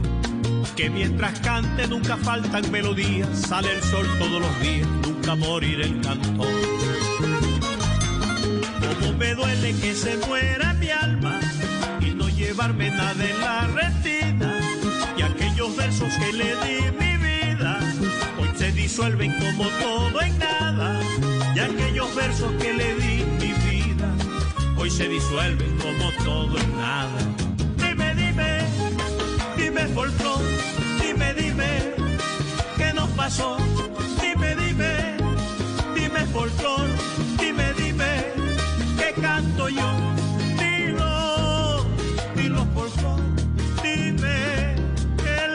pasó? Dime, dime, dime folclor, dilo, dilo, ¿qué les pasó? Dilo, dilo Buenas noches, maestro. Bienvenido a Bla Bla Blue. Bueno, buenas noches Mauricio, un placer de veras estar contigo hoy acá. Maestro, un honor para que, que nos acompañe a todos los oyentes, para que nos haga compañía en esta hora de Bla Bla Blue. Maestro, buena canción esta, Obras son Amores, una canción que exalta la grandeza de nuestros juglares y además que invita a reflexionar sobre el futuro del folclore. Cuéntenos un poco de esta creación. Bueno, sí, Mauricio, es un paseo vallenato, la autoría de Fren Calderón, está enmarcado dentro de la narrativa característica de nuestro folclore y también tiene algo por ahí como de protesta, eh, pone un poquito a reflexionar sobre, sobre la forma como muchos de nuestros juglares de la música vallenata terminaron sus vidas. Entonces, eh, eh, interesante y, demuestra también pues que la música vallenata eh, es amplia, es universal eh, y le canta a cualquier tema, cualquiera, a cualquiera, con, a cualquier situación que toque el corazón del compositor. Maestro, eh, qué bueno que usted hable de eso de los juglares porque sí es una preocupación. Entregan toda su vida, todo su talento, son, son verdaderos poetas. Los vallenatos son poemas todos. Pero estos juglares muchas veces terminan sus vidas, nos ven allá en el noticiero a los 80 años y el maestro haya abandonado en un pueblo de la costa y de pronto otros llevándose los créditos, otros habiendo gozado de la fiesta, pero no le damos la importancia a nuestros juglares. Sí, sí, yo creo que, que no es, eh, bueno, eh, se puede entrar a analizar, hay muchas circunstancias, eh, como por ejemplo en la época que ellos vivieron, digamos que las regalías autorales no eran tan precisas y tan y tan jugosas como lo son hoy. El pago eh, eh, que se le hacía a un músico en esa época, época por una presentación tampoco es lo que es hoy en día. Pero aparte de todas esas consideraciones, yo pienso que eh, el- eh, nosotros como Estado, el país, debe salvaguardar estos gestores culturales y, y por lo menos garantizarles una pensión eh, vitalicia para evitar que, que gente que haya aportado tanto culturalmente hablando eh, muera en, deplorables condiciones eh, que a veces no tienen prácticamente para comer. Entonces, eh, que pienso que, que es absolutamente posible hacerlo. Así es, así es. Ojalá que sea posible y que esto sea una realidad. Maestro, pero dentro de estos juglares, ¿cuáles son los que usted podrí- pondría pues en el podio? Esos tres que usted dice, ellos son el alma del vallenato. Estos, estos nos dejaron tanto, estos, la herencia de ellos todavía se mantiene viva. ¿Cuáles serían? Bueno, eh, algunos los nombra la canción y otros no. De los que están en la canción, estamos hablando de Leandro Díaz. Estamos, eh, digamos que la canción, eh, el compositor de la canción es sanjuanero, guajiro. Entonces, pues, eh, lógicamente que por su por su periplo vital participa, eh, eh, digamos que eh, tuvo experiencia vital con, con los compositores de la región quiero decir, con los compositores vecinos de ahí de San Juan y algunos que vivieron en San Juan eh, o cerca de San Juan, como el maestro Leandro Díaz, como Carlos Huertas, como el desaparecido Juancho Royce, como Hernando Marín, como Máximo Móvil. Todos ellos son compositores guajiros y, muchos vivieron en San Juan del Cesar y otros muy cerca de allí. Pero todos ellos son, son base de nuestro folclore. Eh, no podemos desconocer la importancia de, de un Leandro Díaz, de un Carlos Huertas, de un Hernando Marín, pero también hay que nombrar, saliéndonos ya de, de lo que nombra la canción específicamente, por supuesto hay que nombrar al maestro Rafael Escalona, a Tobías Enrique Pumarejo, a Alejandro Durán. No, el, el mundo vallenato es amplio y, y, y, y hay muchas, muchos, muchas figuras pues que, que, que merecen estar allí en, ese podio de, de, maestros, de juglares, de, de pilares de nuestro folclore. Maestro, ¿qué tiene, qué tiene la costa o qué tienen los costeños que juegan con las palabras, eh, siempre tienen la frase? eh, Es, es, es un dominio como de- del idioma tan rico que lo convierten también en- en vallenatos. ¿Qué es lo que ocurre en la costa? ¿Cuál es la magia para que esto se convierta en letras de canciones tan hermosas? Bueno, tú sabes que el, ser humano eh, eh, está influenciado por, por el entorno, ¿no? por el entorno. Entonces nosotros los costeños vivimos en, la costa del Caribe, es un entorno relajado. eh, nosotros nos criamos sin camisa, en pantalón corto, con los, con los pies en el suelo. Eh, eh, vivimos casi semidesnudos. Entonces, eh, eh, todo ese todo ese desparpajo y ese y ese relax, ese esa esa charla, esa gritería en las esquinas, eh, yo pienso que influye mucho, ¿no? Influye mucho en la forma en que en que pensamos, en que vemos la vida también, ¿no? En que le mamamos gallo a la vida. Nosotros los costeños eh, eh, a todos le ponemos, le, le, le mamamos gallo, a todos le ponemos humor, a todos le le, le, le, le- le quitamos ese ese signo trágico a la vida en, en, en, en cualquier momento. Eh, y yo pienso que es eso, yo pienso que es eso, ¿no? Que es el entorno, el entorno en el cual nosotros vivimos y nos levantamos, ¿no? Eh, Claro, eh, yo pienso que el maestro, por ejemplo, García Márquez, eh, eh, con, García Márquez eh, se enamoró de la música vallenata y, de hecho eh, la música vallenata es base de, de su de su estilo para escribir. El realismo mágico lo crearon los compositores vallenatos, el maestro Rafael Escalona, Leandro Díaz, todas estas canciones que le llegaron muy muy profundo a, a García Márquez y que más tarde le sirvieron para, para crear su estilo musical, ¿no? Su- perdón, su estilo literario para escribir. Sí, eso dice, ¿no? Eh, Cien años de soledad es un vallenato. Y, y muchos El mismo dicen lo dijo, que- el mismo el lo mismo dijo, el claro, mismo lo sí, lo dijo. exactamente.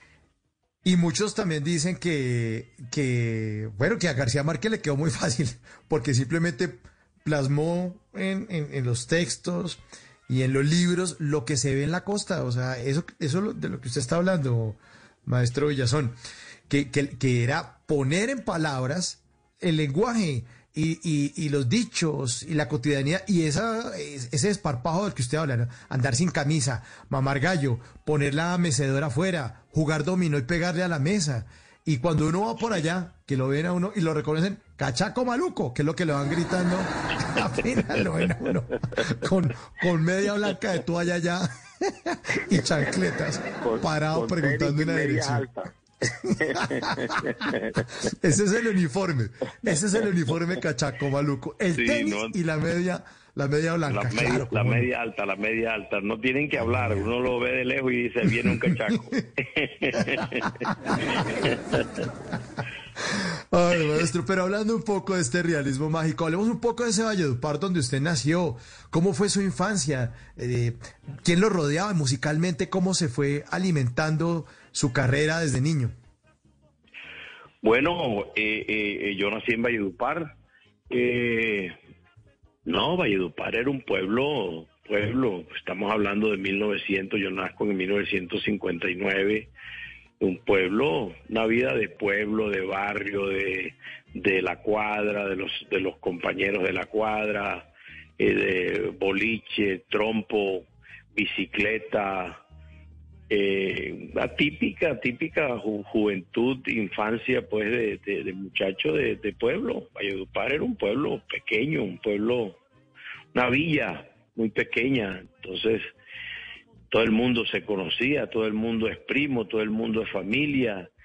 Eh, esa fue mi infancia y en, y en, y en el, en el tema musical, pues mi papá fue, digamos, fue dirigente político de, de, de Valledupar, del Cesar, eh, participó en la creación del departamento del Cesar, pero además también eh, fue un hombre eh, que le gustó la música y la bohemia y, y la practicó. Entonces, por mi casa, yo desde muy pequeño vi desfilar a, a- a los grandes maestros de, de esa época, ¿no? De, los vi tocar en vivo y en directo en el patio de mi casa, ¿no? A Alejandro Durán, a Luis Enrique Martínez, a Abel Antonio Villa, a Juancho Polo, Valencia, Colacho Mendoza. Tuve la fortuna de, de- de vivir su plenitud musical en vivo y en directo. ¿Y en ese momento usted decidió que quería también ser uno de ellos? No, no, no, no, no fue, no fue tanto como así, pero sí manifesté a muy temprana edad, eh, eh, digamos, esa, esa vocación musical. eh, eh, eh, eh, digamos, le quitaba la caja al cajero, el guacharaquero y todos como que, como que quedaban sorprendidos, oh, que el, el niño cómo lo hace de bien, cómo lo, ¿no? Y ya después, con, con la edad y con, con- con el transcurrir del tiempo, las cosas se fueron convirtiendo, digamos que teniendo más conciencia del tema, eh, eh, la música fue avanzando en mi vida. Uno la música no la escoge, la música lo escoge a uno, porque la música es una pasión que, que, que uno lleva por dentro que uno no puede contenerla ella va creciendo a medida que van pasando los años y llega un momento en que, en que la música se toma tu vida. Ya es algo que tú no puedes, no puedes controlar, es una expresión eh, permanente y constante. Oh, qué buena frase, maestro. Y me hace acordar, me hace acordar que estuvimos aquí a Yuri Buenaventura y también decía algo parecido, que la música lo había escogido de él, que uno normalmente uno no escoge la música. La música lo que lo terminó a- a uno atrapando y uno siendo como, no sé, pues quizá algo mágico, pues, convirtiéndose en un instrumento también. Sí, es, es- es una pasión que, que tú llevas dentro que es incontrolable. Cuando, cuando hubo un momento en mi vida muy crucial y es que yo hacía cuarto año de Derecho en el Externado de Colombia y, y se me presenta la oportunidad de grabar mi primer disco. Entonces yo tengo que escoger entre, entre una y otra cosa porque eh, mi desarrollo musical ya en mi casa eh, eh, había causado eh, el ambiente no estaba bueno porque mi papá no estaba de acuerdo con que yo fuera cantante, con que fuera músico. Entonces hu- hubo un momento muy, muy, estaba tan tensa la situación que hubo un momento en que yo tuve que escoger entre una, una, entre terminar de mi profesión o dedicarme a la música. Y fíjate que, que, que escogí ser músico, así de, así de, de, de fuerte es, eh, es la pasión que, que siente cuando el músico es verdadero, pues, cuando uno realmente eh, lleva una vocación que no puede, eh, no puede evitarla. Yo en ese momento escogí ser músico, gracias a Dios eh, me ha ido bien porque porque hubiera podido no hubiera No, podido ser así. Con ese talento, maestro, era imposible. Pero, pero, pero su, su padre eh, se, se opuso, su familia, dijo, mijo, esto, esto- estamos pagando derecho, hombre, la universidad, ya lleva Claro. cuatro semestres, por lo, por lo menos termine, o, o- pero, o de qué va a vivir usted, hombre, de, de estar cantando en las parrandas. Sí, exactamente así como tú lo dices, así fue. Cuando, eso estamos hablando del año 1982. Eh, en esa época, pues, eh, de ser artista, ser un músico, ser un cantante de música vallenata, no era este algo como lo es hoy en día, que es algo respetado, es una profesión, es, es un, es, es- si uno es exitoso, pues es una, una, una actividad eh, eh, reconocida y, y, y, y bueno, y, y aceptada, ¿cierto? En esa época, eh, no, en esa época mi papá se, se imaginaba pues de que, de que yo me iba a perder en las parrandas, en la bohemia, en el trago, en las mujeres, y, y él, eh, digamos que eh, tuvo ese ese temor. Y que es que que que yo que yo siempre lo entendí porque un- una persona que, que estuviese en cuarto año de derecho a puertas de graduarse como abogado hijo de un político exitoso y, y, y y echar por la borda todo eso que se veía como como derecho y como y como que era lo indicado por, por intentar ser un cantante vallenato, pues eh, no tenía ninguna lógica realmente. Pero no tuvo un poquito de razón, no, no le jaló usted un poco a la rumba y al trago o, o, o juiciosito, terminar de cantar y se iba para la casa. Sí, no, no, no, no, no, tú sabes que, tú sabes que en, en la vida del- del- de nosotros los artistas es, es, eh, es un, digamos que es un- una, una situación aleatoria. Y sobre todo en los vallenatos nosotros somos parranderos, somos tomadores de trago, amanecedores, enamoradores, pero, pero fíjate, cuando, cuando la música se toma, eh, da para eso, pero realmente cuando tú también la tienes como, como tu profesión, eh, llega un momento en que, en que este otro tipo de cosas eh, o los controlas o realmente se te sale de las manos tu vida y tu profesión. No hay, hay múltiples ejemplos pues de, de artistas Sí, exitosos que, que se dejaron llevar por por esta por los placeres de la vida y, y, y, y- llevaron al traste con su con su profesión antes de terminaron antes de tiempo. Pu- pudieron haber durado mucho más tiempo y haber llevado una vida. Yo yo he contado realmente con la fortuna de, de, de tomar decisiones correctas a, la- a la hora y en el tiempo adecuado y, y podría decirte que medianamente he llevado una vida sana y, disciplinada y, y, dentro de, de- lo medianamente correcto. Pero, pero lo que pasa es que es difícil, porque usted, el vocalista, es la estrella de la, de la fiesta, eh, semejante talento, y botellas de whisky van y vienen, es que es muy difícil. Tómese otro, otro, y es que es difícil, es muy, se vivieron muy, se vivieron unas épocas bastante bastante difíciles pero pero esa es la vida es vivir las etapas y saber y saber manejarlas saber superarlas cierto el problema el problema es quedarse eh, eh, quedarse y no superar eh, esas etapas. El ser humano debe vivir etapas. Hay etapas, hay etapas de amanecer, hay etapas de tomar trago, hay etapas de, de- de enamorarse, de, hay etapas y, y hay etapas eh, de, corregir, de volverse un poco más disciplinado, de estar consciente de que hay que controlar ciertas cosas porque por ahí no es. Entonces, eh, hemos tratado de, hacerlo y, y- y realmente yo pienso que a estas alturas, ya con 61 años, puedo decir que, que me ha ido bien y que me siento conforme con lo que, con lo que he hecho. Qué maravilla, maestro. Qué bueno, qué bueno, maestro. Y en esta etapa, eh, esta etapa, ¿cómo la podríamos llamar? ¿En qué etapa anda ahora? Esta- de esta edad ya, con esta madurez, mirando tantos años y tantos éxitos atrás. ¿Esta etapa cómo es? Sí, sí. Sabes que es una etapa maravillosa porque, porque ya no tienes que demostrarle a nadie nada. Entonces, eh, cuando tú te liberas de eso, ya, ya eh, eh, te sientes te sientes, eh, te sientes con, no con autoridad, sino como con licencia para hacer cosas que antes no, que antes te daban miedo a hacer. Por ejemplo, grabar canciones como esta que te acabo de, que, que acabo de lanzar. Esa es una canción que a todas luces no es una canción comercial, no es una canción que persigue estar en, el primer lugar del rating de sintonía, no es una canción que persigue ser la más sonada en las emisoras, pero sí es una canción que me da mucho satisfacción poder grabarla y, y poder poner a través de la canción a pensar a la gente, poder hacerle un homenaje a esos grandes juglares de nuestro folclore, de los cuales aprendimos.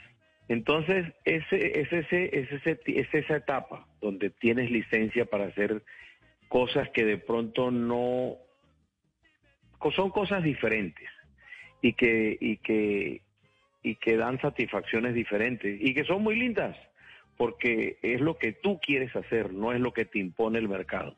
Obras son amores del maestro Iván Villazón aquí en Bla Bla Blue. Buenos días, dije a Leandro Díaz en una ocasión. Buenos días, llega usted a buena hora para hablar de la historia de nuestro folclore. Me pedía que yo le contara algunas memorias de mi región. Yo le decía, con en los ojos, con mucho dolor, de Carlos Huerta yo no olvido su guitarra, pues desde niño me impregnó su melodía. De Carlos Huerta yo no olvido su guitarra, pues desde niño me impregnó su melodía. Tanto Mariño nunca olvido tu parranda y tu talento de protesta hecha poesía. Dime, dime, dime folclor, dime, dime, ¿qué nos pasó? Allá van los hombres regando canciones, pero otros recogen sin sembrar amores. Cómo me duele la forma como te fuiste con tu nota, Juancho Royce. Estamos en Bla Bla Blue Premium, las grandes conversaciones de 2020. Y en esta segunda hora estamos disfrutando de la sabrosura vallenata de uno de los grandes juglares del país. Por cierto, les recuerdo a ustedes que todas las entrevistas, todos los programas los pueden disfrutar en la página de bluradio.com. Y ahora sí continuamos con Iván Villazón en Bla Bla Blue, paquete premium. y humilde que es el autor. Como me duele que se muera mi alma y que mi canto quede a la deriva. Busqué unos versos y le puse rima, pero a mi vida no le puse nada. Busqué unos versos y le puse rima, pero a mi vida no le puse nada. Dime, dime, dime folclor, dime, dime, ¿qué nos pasó? Dime, dime, dime folclor, dime, dime, ¿qué les pasó? Pero bueno, ¿y qué es lo que pasa? Y ahora en Bla Bla Blue venimos a robar. Muchísimas gracias, venimos a robar porque vinimos a robar, maestro. Yo me robo cosas que salen por ahí en las redes sociales, en Twitter, en Facebook, en Instagram, pero las arrobamos aquí en Bla Bla Blue. A propósito, recordándole a nuestros queridos oyentes, si quieren seguir al maestro Iván Villazón, que está esta noche con nosotros, arroba Iván Villazón en Twitter y en Instagram, arroba Iván Villazón. En Twitter nomás tiene 557 mil seguidores. Sí. Pero en Instagram tiene más, tiene 824 mil. Es una cantidad. Bueno, ahí si ustedes quieren seguir al maestro Iván Villazón. Vinimos a robar porque venimos a robar. Eh, me robo esto de la cuenta de Instagram de arroba Franco Doris. Ella posteó una imagen en la que se lee un texto que dice, urna virtual, pregunta del día. ¿Usted qué prefiere? A, volver con su ex. B, repetir el 2020. Vayan votando a ver quién se le va a medir la repetición de este añito. Arroba Don Borgi, nuestro queridísimo Sergio Borja en su cuenta de Instagram, posteó una imagen en la que se lee lo siguiente, dice, cuando uno está muerto, uno no sabe que está muerto, los demás sí lo saben y ellos son los que sufren. Lo mismo pasa cuando eres un imbécil. Ay, cómo sufre uno cuando la gente la embarra y la embarra y la embarra. Sí, son los de los lados. Vinimos a robar porque venimos a robar. Arroba Carmen Sotillo de en Twitter escribió lo siguiente. Dice, por tu salud mental, evita saber ciertas cosas de ciertas personas. Sí. A veces es mejor no enterarse. Buena, buena. Sí, valen los aplausos. Y este último, arroba Tweets Colombia, puso en su cuenta de Twitter ese que muestra las famosas banderitas que tanto nos gustan aquí en Bla Bla Blue, que compara la misma expresión dicha en otro país versus la que decimos aquí en Colombia. Entonces pone bandera de Paraguay, estoy saliendo con otra persona. Bandera de México, estoy saliendo con otra persona. Bandera de Perú, estoy saliendo con otra persona. Bandera de Colombia, me quiero dedicar a mis estudios. Vinimos a robar porque venimos a robar.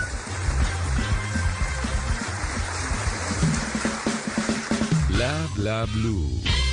Conversaciones para gente despierta.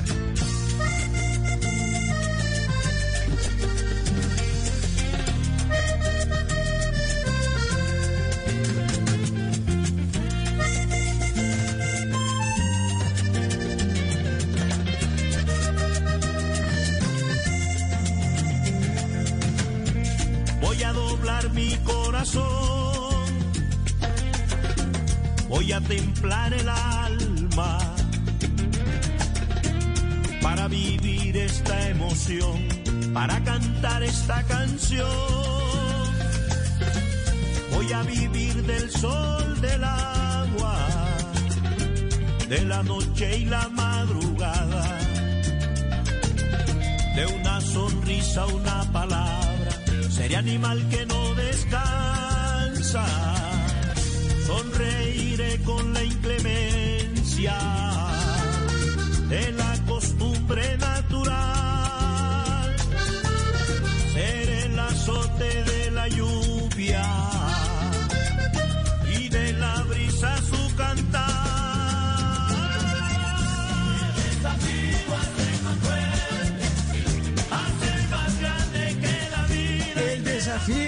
Iván Villazón, nuestro invitado esta noche aquí en Bla Bla Blue. Maestro, yo le debo confesar una cosa, a mí esta canción me llega a lo más profundo de mi corazón porque fui libretista de este reality aquí en el canal Caracol. Y esto Oh, qué bueno. me, me mueve a una época muy bonita de mi vida, de un trabajo muy, muy duro. Pero hombre, este programa quedó espectacular con Pablo Andrea Betancourt, Isabela Santo Domingo, con el pibe, con Juan Carlos Vargas, Patricia Castañeda, un mode- un modelo que se llama Juan David Posada de Medellín, que muchos recuerdan, y que cogimos los supervivientes de otros realities que ya habían ocurrido y unos nuevos participantes a los que les hicimos casting en la calle. Y esta canción era un himno, todavía tengo las imágenes en la cabeza y el talento suyo, además interpretando el desafío en esa aventura del 2004. Sí, es una época inolvidable. Realmente para mí fue, fue muy, muy, muy importante en mi carrera artística haber, haber logrado que el canal Caracol hubiese, hubiese escogido la canción, porque hubo un concurso. eh, en el canal Caracol hu- hubo un concurso para, para escoger la canción piloto de, de- del desafío. Fue el, el- o sea, el primero. Tú, después hicieron, no recuerdo ya cuántos, cuántos, cuántos reality vinieron, pero 15 este, más. este, este fue el primero, sí. Este fue el primero, maestro. eh, Este sí, fue. sí, sí, sí. Para nosotros fue, fue maravilloso. Para la música vallenata también lograr que, lograr que una canción eh, vallenata fuese escogida para ser el, el, el piloto de un, de un programa con tanto rating. Recuerda tú que, el- que cua- el- los primeros desafíos rompieron todas las las las, posi- las eh, los eh, los cómo se dice los guarismos Los ratings, de, sí, de rating. Sí era un, una- una un programa eh, muy visto. Entonces para nosotros para el vallenato y pues, como como género y para nosotros como artistas pues ser los los intérpretes de, esa, de ese tema fue maravilloso para mi vida artística, para, me, digamos que eso me hizo un artista más nacional, ¿no? Esa canción, donde de pronto no sabían o no conocían de Iván Villazón, pues eh, esa canción a mí me hizo eh, eh, ser conocido plenamente en todos los rincones de Colombia. Así que es una canción a la cual yo le guardo mucho cariño y, y no- y que nos brindó mucha satisfacción. Además fue muy divertido, fuimos al programa, eh, nos montamos en un helicóptero, o sea, mara- maravilloso, fue maravilloso. Fue maravilloso, maravilloso. El desafío, Iván Villazón. Voy a templar el alma para vivir esta emoción, para cantar esta canción. Voy a vivir del sol, del agua, de la noche y la madrugada, de una sonrisa, una palabra, seré animal que no descansa sonreiré con la inclemencia de la costumbre natural. Seré el azote de la lluvia y de la brisa su cantar. Ser ser más grande que la vida. Maestro Iván Villazón. Pero en esa época, incluso que usted está contando hace unos minutos, de ese año 1982, y usted es estudiante de Derecho de la Universidad Externado, y usted intérprete de vallenato, en esos años 80 el vallenato no era tan común en un lugar como Bogotá, ¿no? Era, era distinto, No, no, era como no. esto con otros no, ojos. ¿no? no, todavía el vallenato no era tan, no era tan comercial como lo es hoy en día. No, no era, estaba el vallenato conquistando Colombia, sí, pero todavía no se había consolidado, pues, como, como, como, como la música nacional. Hoy en día el vallenato es la música más escuchada, más vista, más comprada. Todavía el vallenato no era lo que es hoy en día a nivel nacional. Influyó un poco el expresidente Alfonso López Miquelsen en esto de, traer el vallenato al altiplano, porque aquí era otro, otro tipo de ritmos. Sí, claro, claro. López, el doctor Alfonso López Miquelsen fue nuestro primer gobernador eh, cuando se crea el departamento del Cesar en 1969 o 68 creo. Y él fue nuestro primer gobernador y llega a Valledupar y conoce el vallenato y se enamora de él, de la música vallenata. Cuando deja de ser eh, gobernador, bueno, y también se hace amigo de, de Rafael Escalona y de la Exacto, sí. 67, Consuelo pues. Araujo, sí, eh, del esposo de Consuelo, del primer esposo de Hernando Molina, y, y después que deja de ser gobernador, eh, él siguió, eh, se enamoró de nuestra tierra, de nuestro vallenato, de nuestra tierra, y fue la persona que, que comenzó a, a, digamos que a patrocinar nuestra música vallenata en, en Bogotá. Hacía reuniones en su casa y con su círculo social, con el maestro Escalona, con Colacho. Y, y paradójicamente, fíjate que el vallenato entra inicialmente a Bogotá con guitarras, no con caja, acordeón y guacharaca, sino las primeras interpretaciones y las primeras grabaciones que fueron exitosas en el interior del país eh, de nuestra música vallenata fueron con Bovea y sus vallenatos, que es un trío de guitarras. Sí, sí, sí. Sí, inicialmente era, era distinto, pero me llama la atención que se repite una historia y esa historia pasó con el merengue dominicano porque fue en, eh, en, en- manos pues del, del dictador Leonidas Trujillo eh, que se logró eh, llevar el, um, el merengue a los salones de baile y a los sitios que eran como lo- los sitios o los lugares exclusivos de, en Santo Domingo de baile. Y aquí fue el embajador de esto, pues fue el doctor Alfonso López. Así es, la música vallenata es, es, es un folclore y como tal sus orígenes eh, eh, son humildes.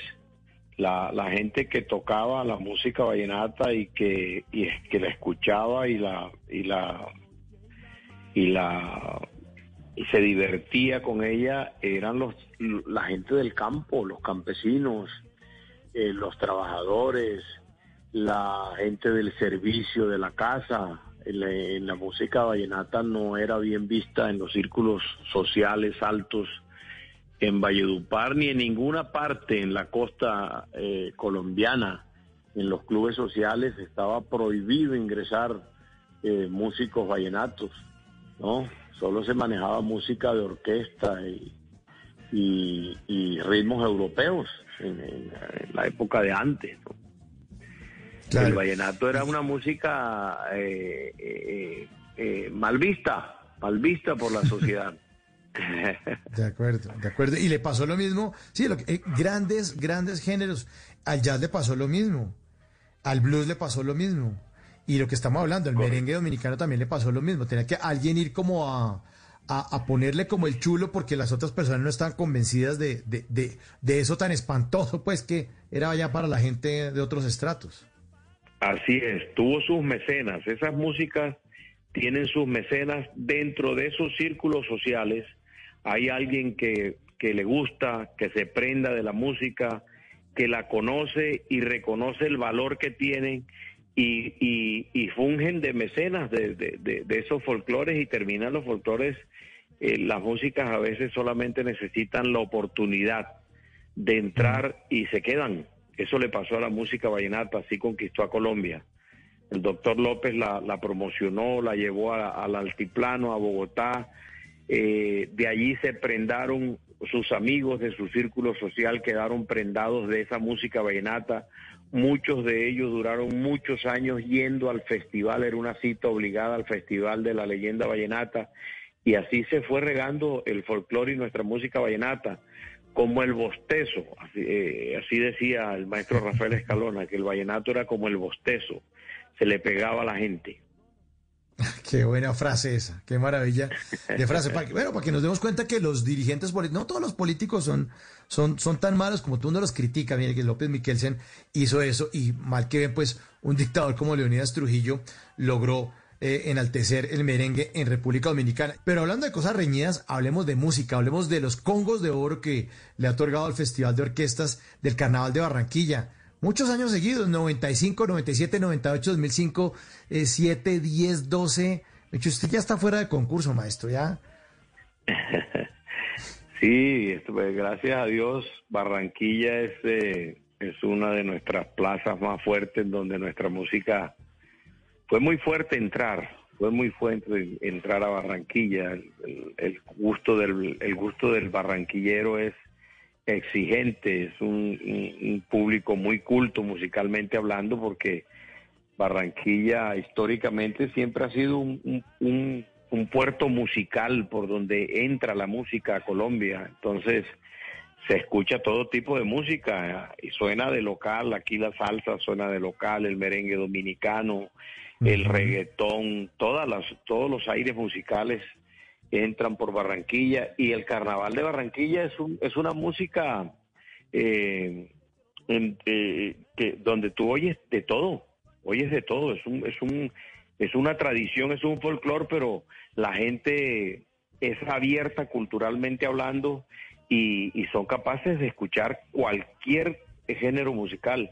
Entonces, eh, no fue no fue fácil para nosotros eh, entrar a Barranquilla, pero bueno, eh, lo logramos y gracias a Dios eso nos nos ha dado esos congos de oro que, que han sido ganados en Franca Lid en, en, los diferentes carnavales en, en el pasado. Ya hace rato que no que no concursamos, pero sí tenemos creo que unos siete u ocho congos de oro que, que nos ganamos en esos carnavales. Es una fiesta maravillosa, una, una de las mejores fiestas de Colombia para mí es el Carnaval de Barranquilla, precisamente por su riqueza musical.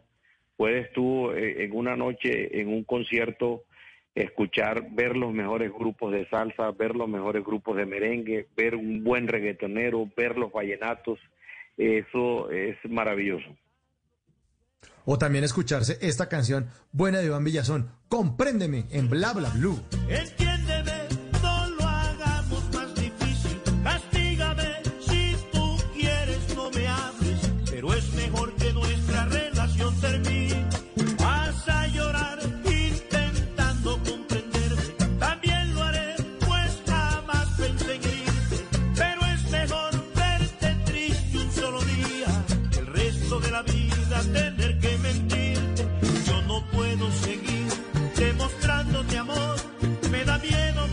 Bueno, maestro, hablemos del futuro. Tengo entendido que a usted le gustaría grabar una canción, pues dije que con, o un disco con Marc Anthony, con J Balvin. Eh, ¿qué, qué, qué tan eh, cercanos estamos nosotros, sus seguidores, de esto? Sí, bueno, fíjate, esas son las licencias de las que te hablaba ya a estas alturas, después de 34 años de vida artística. Sí, hay sueños, sueños que uno tiene como artista. Me, encantaría, yo soy salsómano, me, me gusta la salsa, me gusta el merengue dominicano, me gusta el son cubano. Eh, entonces uno sueña de pronto en hacer un feat con, con Mar Anthony, un feat con Sergio Vargas, con estas figuras de eh, grandes de nuestra música latina eh, de otros géneros sería maravilloso porque es un reto es un reto es un reto para no, para uno porque no es la música que uno maneja no es la música que, que, que uno habitualmente hace y exige exige exige un reto exige un un estudio exi- y es y es bueno ayuda ayuda a crecer musicalmente hablando. Sería ¿Y le maravilloso gustaría- que pudiéramos lograrlo Ah, sí, sería maravilloso. ¿Y le ¿Sabes gustaría...? con quién quiero hacer? ¿Sabes con quién quiero ¿Con hacer quién? algo también? Con, ¿Con con, la florecita rockera. Soy fanático Ay, con de Andrea ella. Echeverry. Con Sí, Andrea Echeverry. con Andrea Echeverry. Sí. Me parece que es un, un, un artista colombiana de las mejores calidades. Es maravillosa ella. Pero ¿cómo sería esa negociación? ¿Sería que ella hiciera un vallenato o usted irse hacia el rock? No, tendríamos que juntarnos, que juntarnos. Y ahí tenemos que pensar en el público. Hay que pensar en el público y, y tratar de brindarle algo a la gente eh, que le guste a la gente y donde nos luzcamos los dos, donde podamos, donde podamos ambos sacar lo mejor de nosotros artísticamente. Ya tendríamos que sentarnos a, a conversar y a planear eso, pero se puede, se puede hacer, claro que sí. La música es, Claro que sí. es infinita. Es infinita. Y además de pronto pueden llegar a una fusión. No tiene que ser vallenato, vallenato, vallenato o rock, rock, rock, sino de pronto podrían llegar a un punto medio. Pero sí, Sí, qué claro. bueno, qué bueno. Hacer algo. Fíjate, acuérdate tú de, de esa canción. Ella grabó una canción que se llama Baracunátana. Es una canción eh, de nosotros, Vallenata. Es una canción de Lisandro Mesa. Y la, la- la- ella la hizo y la metió en su dentro de su formato y le sonó muy, pero muy bien. Y, esa, y, y entonces ser- sería una canción nueva con, con, con Andrea Echeverry o con Marc Anthony o con J Balvin o una de las que ya está y que se vuelve una colaboración o con uno de los merengueros que nos nombró como Sergio Vargas. La ventanita, Sergio Vargas, versión con Iván Villazón o una totalmente nueva. Podría ser, eh, todas esas opciones están en, sobre la palestra. Sería muy bueno, por ejemplo, un éxito reconocido, ¿cierto? Y, que, y que la gente tenga la curiosidad de, de hacer el fit, de escuchar, por ejemplo, a Iván Villazón cantando La Ventanita o, o cantando una canción eh, que haya sido grabada por Andrea. Eh, este, a la gente le gusta eh, este tipo de, de- de ensayos. Sí, sí, sí. Y ahora en el género urbano se ve todo el tiempo, ¿no? Ya los reggaetoneros tienen que llegar en buceta porque ya llegan 12 a grabar una sola canción. ¿No? Sí, señor, así es. Pues maestro, eh, es un placer tenerlo esta noche aquí, eh, compartir su experiencia, tantas aventuras, tantas canciones, tan buena historia de vida, tantas letras que se quedan en el corazón de muchos, de muchos colombianos y de mucha gente también en el exterior que sigue su carrera desde hace tantos años. Pues eh, la invitación a escuchar Obras son Amores, lo nuevo Claro. de Iván Villazón, maestro. Claro, Mao, muchas gracias a ti por invitarme al, al programa. Y bueno, ahí le dejamos lo más reciente de nuestra producción, este nuevo sencillo que se, ha- se llama Obras son Amores con todo cariño. Un abrazo para todos. Gracias.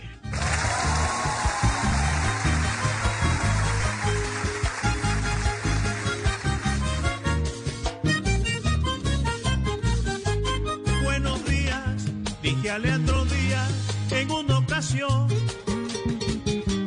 Buenos días, llega usted a buena hora para hablar de la historia de nuestro folclore. Me pedía que yo le contara algunas memorias de mi región. Y yo le decía, con llanto en los ojos con mucho dolor. De Carlos Huerta yo no olvido su guitarra,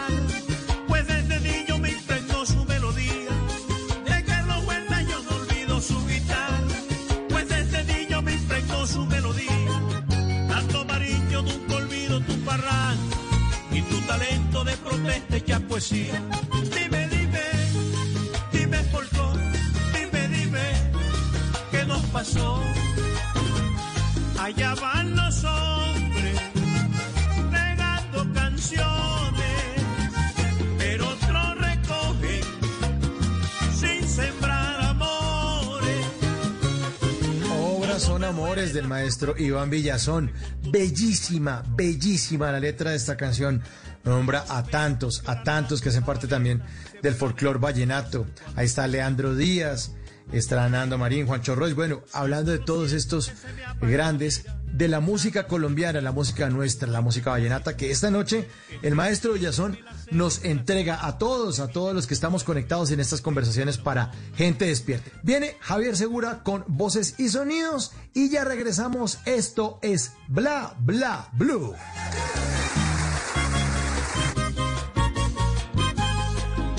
Pasa el día, Leandro me decía con mucha emoción. No sabía que tú conocías de las fortalezas de nuestro folclore. ¿Aló? ¿Buenas? Mire, le estamos llamando de Bla Bla Blue para darle la buena noticia de que usted ha acumulado programas suficientes en el 2020 y por eso le estaremos haciendo una entrega gratuita del paquete Bla Bla Blue Premium para que lo disfrute la última semana de diciembre y la primera de enero. Bla bla blue premium.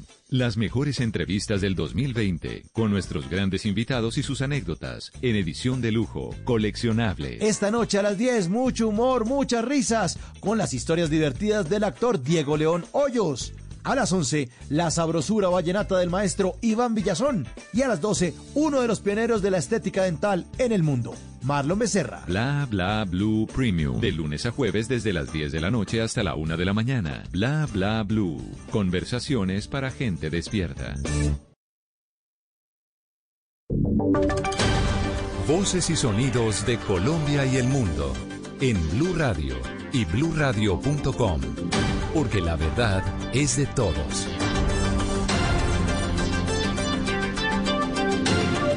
Doce, siete minutos ah, y muy buenas noches. Comenzamos con una nueva actualización de noticias de Colombia y el mundo en Blue Radio y bluradio.com. El Instituto Colombiano de Bienestar Familiar hizo un llamado a los colombianos para que en esta fiesta de fin de año los niños, niñas y adolescentes permanezcan alejados de la pólvora. La directora del ICBF, Lina Arbeláez, habla de los lesionados con pólvora. Ya van 159 niños y niñas y adolescentes quemados o lesionados por culpa de la pólvora, el mal uso y el mal manejo de ella. El ICBF ha seguido con su accionar. Ya son 40 procesos administrativos de restablecimiento de derechos, 5 denuncias penales, 4 en Tolima y una en el Valle del Cauca. 12, 8 minutos de la noche. A pesar de la pandemia y la cuarentena, las muertes por accidentes de tránsito en Bucaramanga no bajaron durante este año. Faltando un día para terminar el 2020, la cifra de 60 fallecimientos es igual a la del año anterior. La información con Julián Mejía.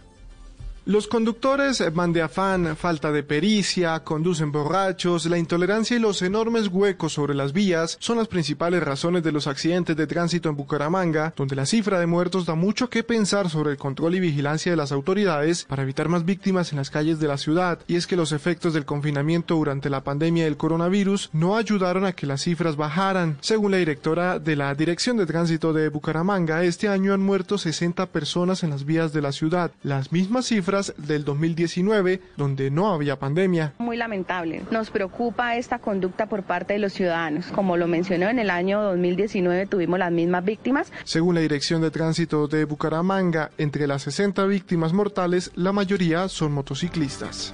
12 de la noche, 9 minutos. La Guajira se mantiene en alerta verde ante una ocupación de camas UCI de COVID-19 del 28.5%. Recibe a cientos de turistas durante esta época del fin de año y ya están listas algunas reservas para que las vacaciones de comienzos de- del año 2021. La información, Joner Alvarado.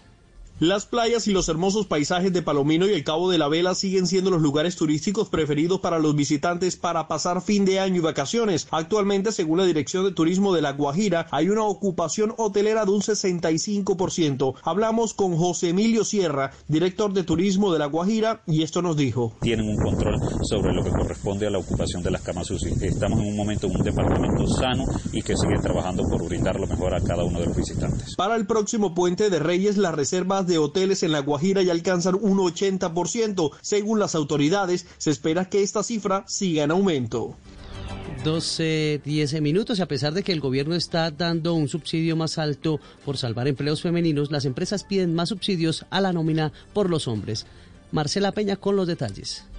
El reporte de la Unidad de Gestión de Parafiscales muestra que los empresarios solicitaron subsidios para proteger los empleos de 1,6 millones de empleados durante el mes de septiembre, de los cuales 935 mil eran hombres y 725 mil eran mujeres. Como consecuencia, un mayor porcentaje de los recursos de este programa del gobierno benefició a los hombres, a pesar de que, por un lado, ellos están menos afectados por el desempleo y por otro, los empresarios reciben 10% más dinero para salvar los empleos de las mujeres. El comercio y la industria siguen siendo los principales receptores del subsidio, muy por encima de los restaurantes que demandaron menos del 5% de los recursos del programa. Noticias contra reloj en Blue Radio.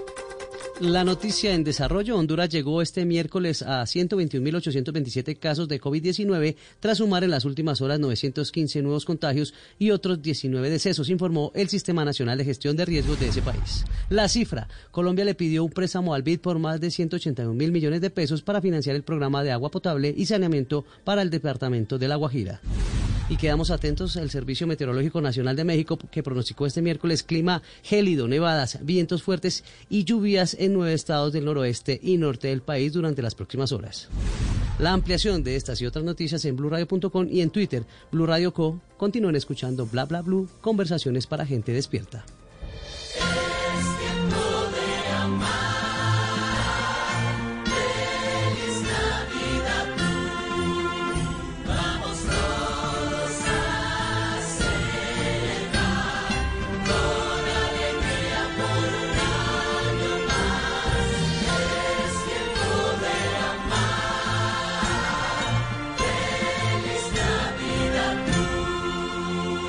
Radio, la nueva alternativa. El COVID-19. COVID-19 can be characterized as a pandemic. Trump. The politics of revenge. Biden. The fact is that everything he's saying so far is simply a lie. Elecciones en Si la Venezuela. oposición tiene un voto más, yo me voy de este despacho, me voy de Miraflores, entrego la presidencia. La carrera por la In the vacuna. last few minutes, the UK's mass vaccination programme against coronavirus has begun. En Blue Radio preparamos un recorrido por los hechos que fueron noticia en este año. El mundo en 2020. Con Johanna Galvis y Eduardo Hernández. Especial del servicio informativo. Este viernes primero de enero a la 1.30 de la tarde por Blue Radio y bluradio.com. La nueva alternativa. Estás escuchando Blue Radio. Es un buen momento para dejar volar tu imaginación con un buen libro o con esa película que tanto querías ver. Es tiempo de cuidarnos y querernos. Banco Popular. Hoy se puede. Siempre se puede. Hoy estás a un clic de elegir tu cuenta ideal. ¿Quieres consultas ilimitadas y sin cuota de manejo? Clic. Enterarte de cualquier movimiento. Clic. ¿Tener retiros ilimitados? Clic. Haz clic en bancopopular.com.co y elige tu cuenta ideal. Banco Popular. Hoy se puede, siempre se puede. Somos Grupo Aval, vigilado Superintendencia Financiera de Colombia. Hoy estás a un clic de elegir tu cuenta ideal. ¿Quieres giros gratis? Clic. Cientos de descuentos. Clic. Sin cuota de manejo? Clic. Haz clic en bancopopular.com.co y elige tu cuenta ideal. Banco Popular. Hoy se puede, siempre se puede. Somos Grupo Aval, vigilado Superintendencia Financiera de Colombia. Historias, trucos, opiniones, conocimientos, opciones, canciones, recuerdos, identidad, temas de los que quieres saber más, contenidos exclusivos, diseñados para que los lleves a todas partes cuantas veces quieras. Podcast Blue. Este fin de 2020 y comienzo de 2021 vamos a compartir los mejores podcasts que encontraremos en Podcast Blue, los temas y contenidos que encontraremos en bluradio.com de lunes a viernes desde las 2 de la tarde por Blue Radio y bluradio.com, la nueva alternativa. En Blue Radio recordamos a los que se fueron en el 2020. Muy agradecido de que la vida me dé oportunidad de poder compartir con las actuales generaciones. Adoro. Hombres y mujeres que marcaron la historia de Colombia y el mundo. Pues es que yo necesito de desahogarme, se lo juro. Escuche este 31 de diciembre a las 2 de la tarde un homenaje a las personas de la literatura, la música, la política y otros ámbitos que fallecieron en los últimos 365 días. Political. Argentina arriba, Colombia abajo. Bond, James Bond. Los que se fueron. Presenta Ricardo Ospina. Por Blue Radio y bluradio.com, la nueva alternativa. En estas fiestas, sintonicémonos con los aprendizajes que nos deja un año inesperado. Sigamos al aire con actitud positiva, siempre hacia adelante. Compartamos en familias sin diferencias, unidos en la misma mesa, así celebremos a distancia. Juntos, como país, encendamos el amor, el respeto, la inclusión y la participación. Bajemos el volumen a la incertidumbre para escuchar con ilusión los planes que este nuevo año tiene para todos. Llegó Navidad, la época para creer que la alternativa en el 2021 es transmitir lo mejor. Blue Radio.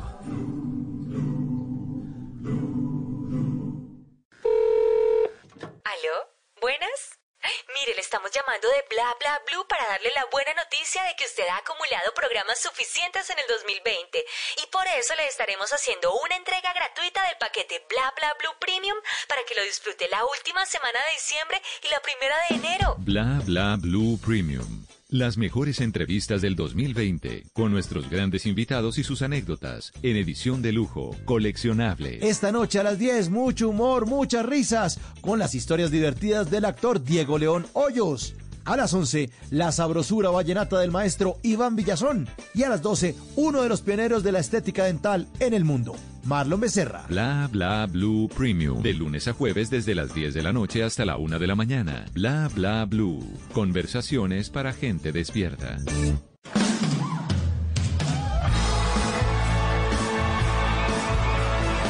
Bienvenidos a la tercera hora de Bla Bla Blue Premium, una entrega de las mejores entrevistas, los mejores momentos de 2020 con nuestros grandes invitados y sus anécdotas en edición de lujo coleccionables.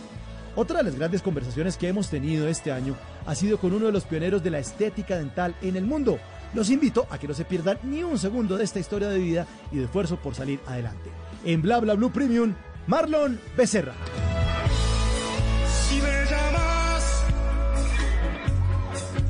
Te bancas, podrá decirte tantas cosas. Yo que vos no jugaría ya, ya, ya, con situaciones peligrosas. Las abuelas buscando bebés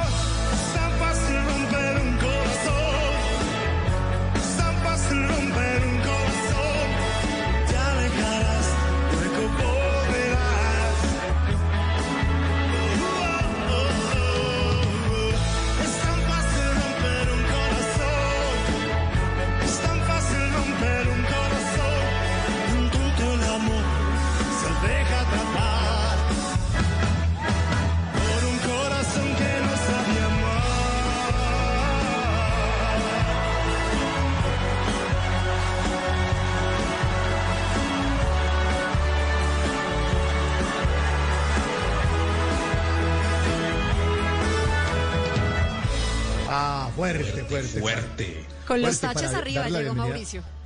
Vamos con los taches arriba, sí señora. Buena música, buena compañía, esto es Bla Bla Blue. Me confirman que ya está listo nuestro invitado.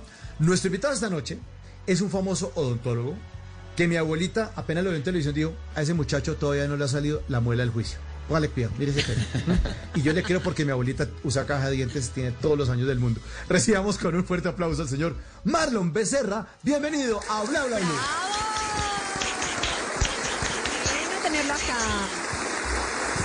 Marlon, bienvenido, señor. ¿Cómo está?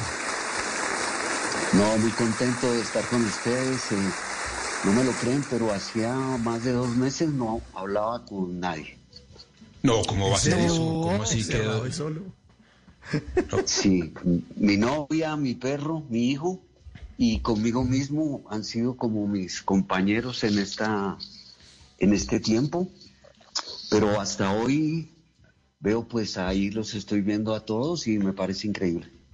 ¿Y a Pero qué se ha dedicado entonces? O sea, más uno, uno todo este tiempo sin hablar con nadie, eh, ¿qué- qué- qué- ¿a qué le dedica el tiempo usted? ¿Qué hace? ¿Lee? ¿Escribe? Bueno, vivo con mi novia y, mi- y mi perro y los viernes viene a visitarme mi hijo y mm, escribo todas las noches, empiezo a escribir a las 8 de la noche, termino sobre las cinco y media, pero esa es una rutina que no es nueva, o sea, es una rutina que tengo en mi Que vida venía. normal, solamente que la amplié. Antes terminaba tres y media, tres, y ahora estoy terminando cinco y media. Y duermo hasta la una. ¿Du- ¿Hasta la una de la tarde? O, Sí, o sea, se acuesta a la las 5 de la mañana y se levanta a la tarde, pero eso sí es un horario, pues, y, y- y la, y la novia se acomoda a ese horario, o sea, ella, ella le sigue la cuerda con la dormida hasta las 5 de la mañana. No, ella tiene horario normal, ella se acuesta normal, nueve, diez de la noche. Y es- en ese momento yo me dedico a escribir, a leer y a lo mío. Pero no es nuevo, vuelvo y te aclaro, no es nada nuevo. No, claro, algo ese es el que- secreto del que éxito. llevo ya que en la- mi vida diaria. Ese es el secreto del éxito, que uno duerma mientras la señora está despierta, ¿cierto? Y que cuando la señora se despierta o se vaya a dormir, no hay forma de pelear. Entre uno menos la vea. Sí, ella, ella esto- lleva su vida normal, su horario normal. A Marlon le Sí, funciona, hermano. Este man, este, este man se inventó, es- la tiene clarísima. Marlon, ¿y de qué escribe? ¿De qué está escribiendo en este momento? Porque me imagino que es de temas variados, un libro, ¿de qué está haciendo? Llevo siete años trabajando en específicamente en una novela, una historia de amor, y han sido siete años increíbles Wow. porque he estado muy conectado con Japón a raíz de eso, y ha sido unos años de mucha investigación, mucha lectura, y al mismo tiempo he enriquecido mucho mi trabajo como dentista, y eso me ha llevado también a, mostrar nuestro trabajo en Japón, en China. Ha sido increíble, ha sido un trabajo de siete años que espero entregar en diciembre y mm, ha sido, ha sido maravilloso. Bueno, pero Marlon, para entender que un, un- dentista esté escribiendo una novela eh, sobre Japón y, y- además eh, sepa de televisión y todo, nos tenemos que ir cuántos años para atrás, hacia dónde tenemos que echar a este cassette para atrás para entender esa mezcla de, de actividades suyas. No, soy un pelado pues que viene de Sogamoso, donde básicamente le encantó la actuación. Ese pelado viene a, llega a Bogotá a los 16 años. Ese pelado estudia odontología, pero al mismo tiempo estudia teatro. Eh, y, el teatro, lo que yo siempre he dicho, el teatro siempre te va a acercar a los libros, el teatro te, te va a acercar a, ver la vida de otra manera. Y, pienso que a partir de ese momento, pues yo siempre he estado metido entre libros. A mí a veces me preguntan, ¿qué pasó en la odontología? Fueron los libros. A mí, o sea, tú vienes a mi casa y son libros, libros, libros. Entonces siempre es un mundo donde, en el que he estado y yo pienso que estoy en un momento en el cual vale la pena escribir algo, publicarlo, mostrarlo y mucho más. Yo estaba buscando acercarme mucho a Oriente hacía mucho tiempo y las cosas se dieron y, y he podido estar investigando más acerca de esa cultura. Pero espere un momentito, Marlon, porque mucha gente lo ve a usted, el odontólogo exitoso, el que ha hecho congresos, el que entrevista, pero echemos para atrás a ese sogamoso que nos dice, usted es el mayor de cinco hermanos, de papá campesino, de mamá ama de casa. ¿Cómo fue, cómo fue cre- crecer en ese lugar? Y, y cuéntenos también, quiero que nos cuente un poquitico ese hecho que le marcó la vida, que fue un accidente de un colmillo. No, mi madre, una ama de casa, nacida en, en Los Llanos, en un pueblo muy pequeño del cual tengo los mejores recuerdos que se llama Nunchía. Es un pueblo muy pequeño en Casanare. Mi madre nace allá. Mi padre nace en Bucaramanga, pero nunca fuimos a Bucaramanga. Mi padre se radicó en Sogamoso, ahí conoce a mi madre, se enamoran y nacen cinco hijos. Mi padre mm, es un excombatiente de la guerra de Corea, entonces es un hombre fuerte y bajo, bajo, después se convierte en un agricultor de arroz, de ganado, y ahí crezco yo con mis otros cuatro hermanos. Eh, y a los 12 años me llevan a Isa, a una piscina. Me boto a la piscina, yo siempre he sido pésimo deportista. Me parto el colmillo Ay, Dios. y decirle a mi padre era una locura porque si yo le digo a él que me acabo de partir un colmillo, lo le más seguro es que me vaya A coger a palo. pegar. Claro. ¿Es que era, era- era furioso o qué? ¿Era furioso? ¿Era muy bravo? Y sí, era bravo. Y entonces yo trato, creo que son mis primeros acercamientos a la odontología, trato de pegarme ese diente. ¿Y con qué? Ese diente, pues, eso, eso no existía, o sea, no existía la posibilidad de que yo pegara ese diente. ¿Me entiendes? Finalmente se dan cuenta, finalmente me llevan a donde un doctor que creo que fue mi peor experiencia en la vida, fue muy dolorosa, muy dolorosa, y estéticamente descubro que nunca, nunca había visto un diente tan feo. No puede ser. Y, y lo peor de todo es que este diente era muy blanco, muy blanco. Pero aparte de eso, cada que íbamos al río o a la piscina, el diente se caía. Ay, no. Y, y terminaba todo el paseo buscando el diente. Hasta que ¿Dónde está el alguien diente de Marlon? decía, aquí está el diente. Y volvía a esta misma locura, pero esto se repitió por tiempos. Esto se repitió por mucho, mucho tiempo. A los 15 años yo le pido a mi padre de regalo que me hagan el diente bien y por primera vez me traen a Bogotá. Vengo, el diente me lo hace un tipo que después es profesor mío, pero el diente queda muy feo. Queda ¿Peor que el anterior? No, tiene que haber una mejora chiquita. No, peor. No puede ser. Pero con ese diente entro a estudiar odontología. O sea, dice nomás, me lo voy a arreglar y por eso voy a ser odontólogo. Sí, yo como que ya dije, no, esto no puede ser. Y ahí empecé a entender que la odontología realmente requería de otra cosa. Pero ese fue un proceso que tomó muchísimos años, porque cuando yo entré a la facultad tampoco, tampoco existía eso. Es decir, la estética estaba, la estética no existía, no existía. Existía pero, hacer bien el diente. Sí, Pero claro, de ahí pero- a que el diente fuera lindo, perfecto, que tuviera unas texturas, unos colores, unas, o sea, que fuese un diente absolutamente bello, no, estábamos muy lejos de lograrlo. Pero yo, pero déjeme entender una cosa. Deje- Déjeme entender una uno, una persona con esa experiencia tan negativa frente, frente al tema de la odontología, lo, lo- lo que habría podido decir es, en mi vida quiero volver a ir a un odontólogo. Eh, Lo suyo es, es que, que- que conoce la carrera y la opción y pues usted dice que es la primera vez en Bogotá y dice, por aquí es porque es una oficina linda, grande y chévere, o es una vaina de, jue madre, yo tengo que aprender a hacer esto mejor. ¿Qué es la, cuál es la, la motivación por dentro? No, te digo la verdad, no tenía ni idea que, que iba a estudiar, no tenía ni idea qué iba a hacer y yo lo que sí tenía claro es que quería ser actor. Entonces entro a estudiar en la Academia Jorge Emilio Salazar. Em, Jorge Emilio en ese momento es un tipo muy, muy, muy clave en la actuación eh, colombiana. Y ahí yo digo, voy a buscar algo que sea, que me dé como un- una base, porque mi papá me la exigía. Y entre la medicina y la odontología me quedo con la odontología.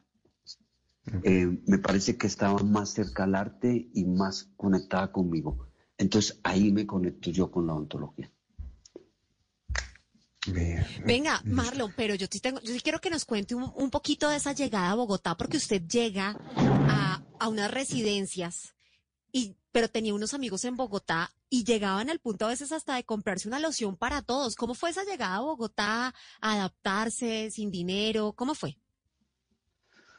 No, vivía en unas residencias que todos los días, siempre que paso, me, me, me impactan. Quedaban en las 57 con 22.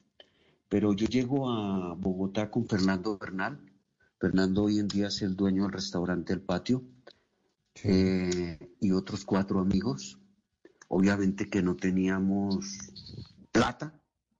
Con Fernando empezamos a hacer camisas porque siempre teníamos cierto gusto por la, por la moda. Y entonces empezamos a hacer camisas, pero obviamente que en materiales muy baratos. Para que lo entiendan claramente, empezamos a hacer camisas en valletilla. Y no me lo van a creer, esas camisas quedaban increíblemente bellas. Usábamos valletilla veían igual? roja y ¿Qué- blanca y qué- botones lindos. Y qué- Fernando empezó a estudiar copiar? arquitectura, posteriormente cocina y yo odontología. Pero era un momento en que la vida era otra cosa, la 15 era de doble vía, la fiesta era increíble. Y entonces nosotros comprábamos una loción entre todos, la compartíamos, todos olíamos a lo mismo, una loción que hace poco volví a empezar a usar, que se llamaba Pascal. El que no olía a Pascal estaba fuera de órbita en este planeta. Hoy en día la gente usa muchos olores. En ese momento en Bogotá había que oler a esa loción. Y es que en verdad era increíble. Y entonces lo hacíamos de esa manera y de esa manera vivíamos, comíamos, rumbeábamos, salíamos y era increíble, era increíble. ¿Se lo compartían todo? ¿Y, y- Sí, y- era y dónde era, dónde era esa rumba? ¿Dónde era esa rumba que usted, esa rumba que usted contaba en la 15, eh, esa rumba de esa época, ¿en dónde era? ¿Cómo era su, su fiesta? ¿Con sus amigos? No, fiesta de rock, era fiesta de... Anoche casualmente estuve viendo con mi hijo, mi hijo es director de cine, y anoche, Y anoche le dije- vamos a ver una película que se llama Rocketman, que era la vida de Elton John. De Elton John, sí. Y nuestra fiesta era es- eso. Era Peter Frampton, era Pink Floyd, era Joe Cocker, era Elton John, eran los Beatles. A mí no me alcanzan a tocar tanto. Los Beatles ya van, van, ya van de salida. y aquí y aparece aquí aparece más más Travolta, eh, música disco, los Bee Gees, eh, habían Marlon, discotecas como Marlon. Led Zeppelin. Marlon, un Eh, favor grandísimo antes de seguir. Es que necesitamos que le pongas mute al micrófono del, por donde nos estamos viendo, que se está haciendo un feedback en este momento para los oyentes. Del La video, aplicación del video, del del video. Espérate, llamo a mi asistente. Entonces, Entonces le metían al rock con toda. Al rock, Zeppelin, a- Pero también a la bohemia, porque si estudiaba teatro debía ser como también de Serrat y de esa onda, ¿no? Mechuditos. Serrat, Silvio Rodríguez, Pablo Milanés, Paulus Gallinazos. Eh, hace poco me encontré con, con Jaime, de Ana y Jaime, y yo decía, tú eras, tú eras mi ídolo, tú eras mi ídolo real. Eh, a mí me parecía increíble verlos a ellos, me parecía increíble. A mí me parecía que ellos no eran de verdad, porque hubo un momento donde el mundo cambió y es que los ídolos se volvieron tangibles. Anteriormente los ídolos no eran tangibles, los ídolos eran irreales. Yo la primera vez que vi a Pacheco en persona, yo no creía que Pacheco existía. Yo decía, no puede ser que Pacheco exista. Yo tengo una persona que admiré mucho, no sé por qué, tal vez por la música que fue Jimmy Salcedo. Y en esa época me lo encontré un día en la calle y yo no lo podía creer. Yo no podía creer que Jimmy Salcedo existiera. Yo pienso que los ídolos hacen falta. Yo pienso que los ídolos le dan a uno muchos sueños y muchas cosas para seguir adelante. Pero ¿y por qué cree ¿no? que hoy, que hoy esos ídolos eh, eh, son distintos? Porque, porque las redes nos han acercado a ellos, porque no los ve en la calle, porque ¿qué, qué es lo que hace que sea distinto eh, en esa época como puede llegar a ser hoy? El ídolo no existía, era imposible verlo. El ídolo no existía. O sea, la primera vez que yo vi a Jimmy Salcedo, yo no podía creer que lo estuviera viendo. Hoy en día el ídolo es tangible. Eh, el ídolo era un referente, era un referente a seguir, era un referente. La fama tenía otras, otras connotaciones. John Lennon, Joe Cocker o Pink Floyd, eso no existía. ¿Me entiendes? A veces cuando venía Cerrada Colombia, uno lo veía en el programa de Jorge Barón y uno decía, no puede ser que Cerrada exista. Si existe, él existe. Hoy en día no, el ídolo es más tangible. Incluso a nivel de fantasía. Eh, yo siempre procuro cargar el pato Donald en todo lado. En todo lado procuro cargarlo. Porque era, era un ídolo que, que Dios era, era demasiado. Eh, habían unas otras historietas que se llamaban Archie. Eh, esa- eran personajes. Hoy en día no. Hoy en día pienso que eso se perdió. Y con, y con toda esta música y esto que parece ser una locura así de la juventud, las mechas largas, la onda bohemia y tal, ¿cómo es que un bohemio termina trabajando en el fogón llanero? ¿Cómo le fue de mesero? No, porque no teníamos cómo comer. Ah, ya allá a gorrear entonces. Allá a gorrear o a trabajar, cuente. Y entonces trabajaba en el fogón llanero que todavía existe. Cuando hoy es una locura porque siempre el dueño sale y dice, mira, Marlon trabajó acá, es verdad. Y trabajábamos de 12 del día a 3 de la tarde. A las 3 cogía una buceta ahí en la calle Sexta y esa buceta me llevaba a la universidad que quedaba en la calle 13 y ahí iniciaba la vida de odontología y esa iba mezclada con el teatro y los sábados trabajaba de 12 a 5. Y era increíble porque ganaba buenas propinas. Comía rico. Con eso, y con eso yo tengo un, un trauma con los tenis. Mm, creo que es lo único que hoy en día me llena la vida. Porque era muy difícil comprar un par de tenis, muy difícil. Y finalmente reunías las propinas y, y comprabas un par de Converse. Y eso era increíble. Con esos Converse hacías maravillas. Hacías todo. Es, era otro momento. ¿Y, y en qué momento, Marlon, esas, esas, esas dos actividades que, que uno difícilmente se imagina que vayan de la mano, ¿no? Su estudio de odontología con, con- con- el tema del teatro. ¿En qué momento una, por, al- por momentos, le empieza a ganar a la otra? Porque al final, eh, eh, y corríjame, estoy equivocado, pues como que la, la- la- odontología fue como la, primera que- que- que le da a usted el impulso para, para crecer y para, para salir. Y luego con, con- con las ventajas que le da la, la odontología, usted logra sacar adelante otros de esos sueños de tener programa de televisión. ¿Cómo, cómo es eso? No, ahí aparece algo clave en la vida que son los hijos. Cuando ya llega un hijo, mi hijo cuando nació, pues tengo que decirlo, yo, yo, era difícil comprar los pañales, o sea, era difícil. Y, y si yo seguía en la actuación, pues iba a ser un poco más difícil porque en ese momento el proceso del teatro era complicado. Mm, Hoy en día es otra cosa. Y en ese momento yo tomo la decisión, además porque me empiezo a aferrar muchísimo al tema de la estética. Es decir, se me empieza a convertir en una obsesión. Yo siempre he dicho que la palabra estética hoy en día es una palabra que se manosea mucho. En ese momento no existía.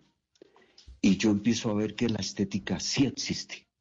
Y yo empiezo a ver que la estética existe en la moda, en la literatura, en el teatro, en el arte.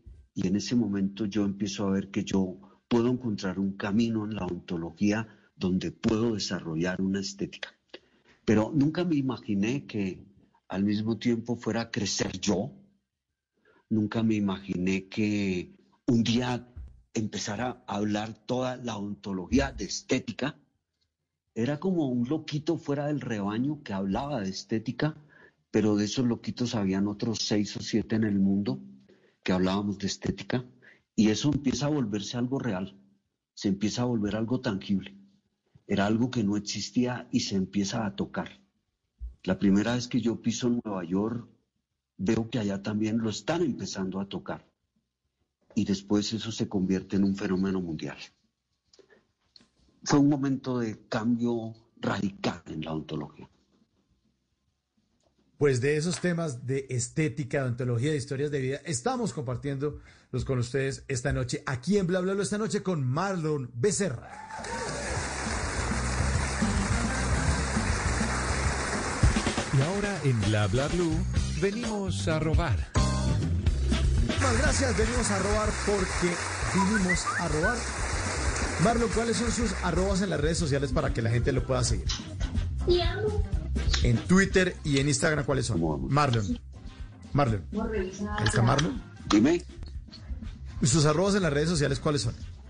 Para que la gente lo siga. Arroba Marlon Becerra o Becerra Marlon. Eh, arroba Marlon Becerra. Tiene que preguntarle allá a la señora. Marlon no, es sí, una no usa. No uso. No usa, pero No usa. Ah, Bueno, no usa. Ah, bueno, está bien.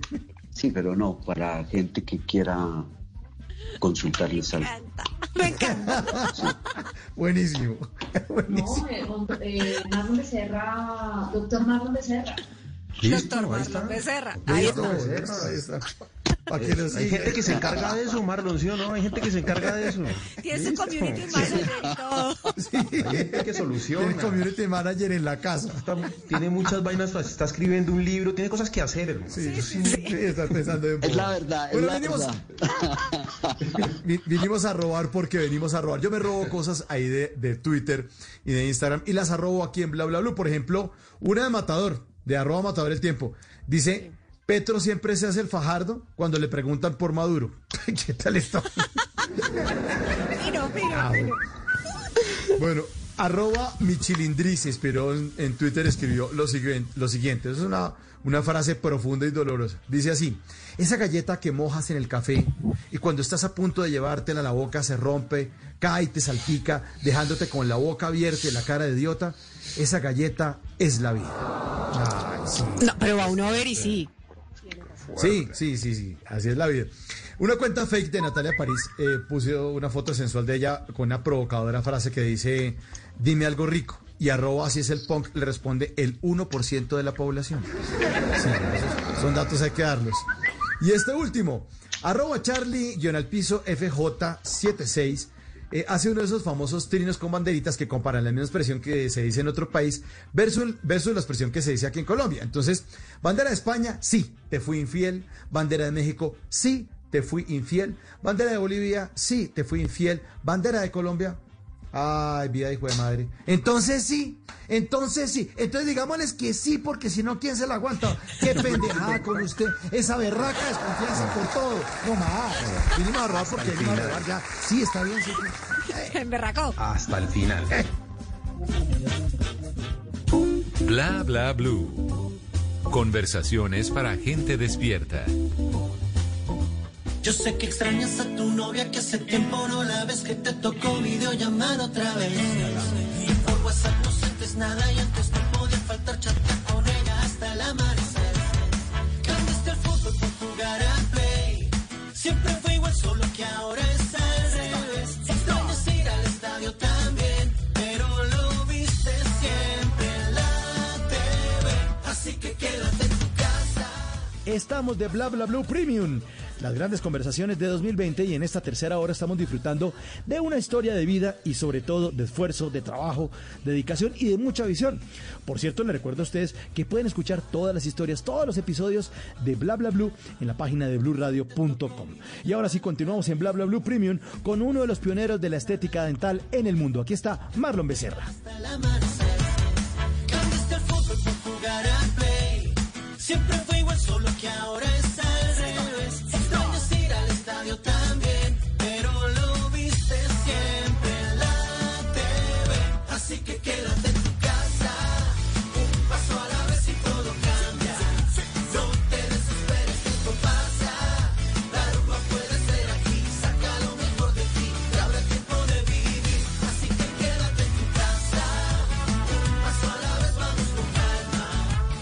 de Catamarán, quédate en casa. Todos los artistas están ya sacando versiones con temáticas caseras.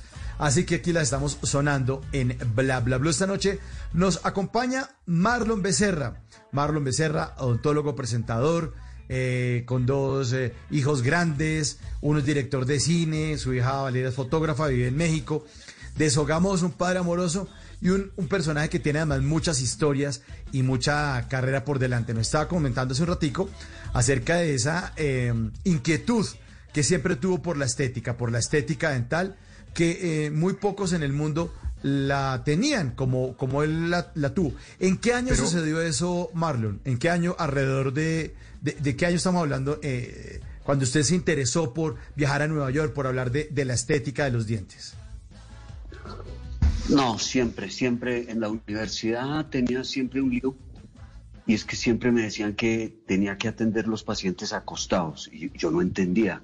Yo decía, si yo voy a ver dientes, yo tengo que ver la gente sentada.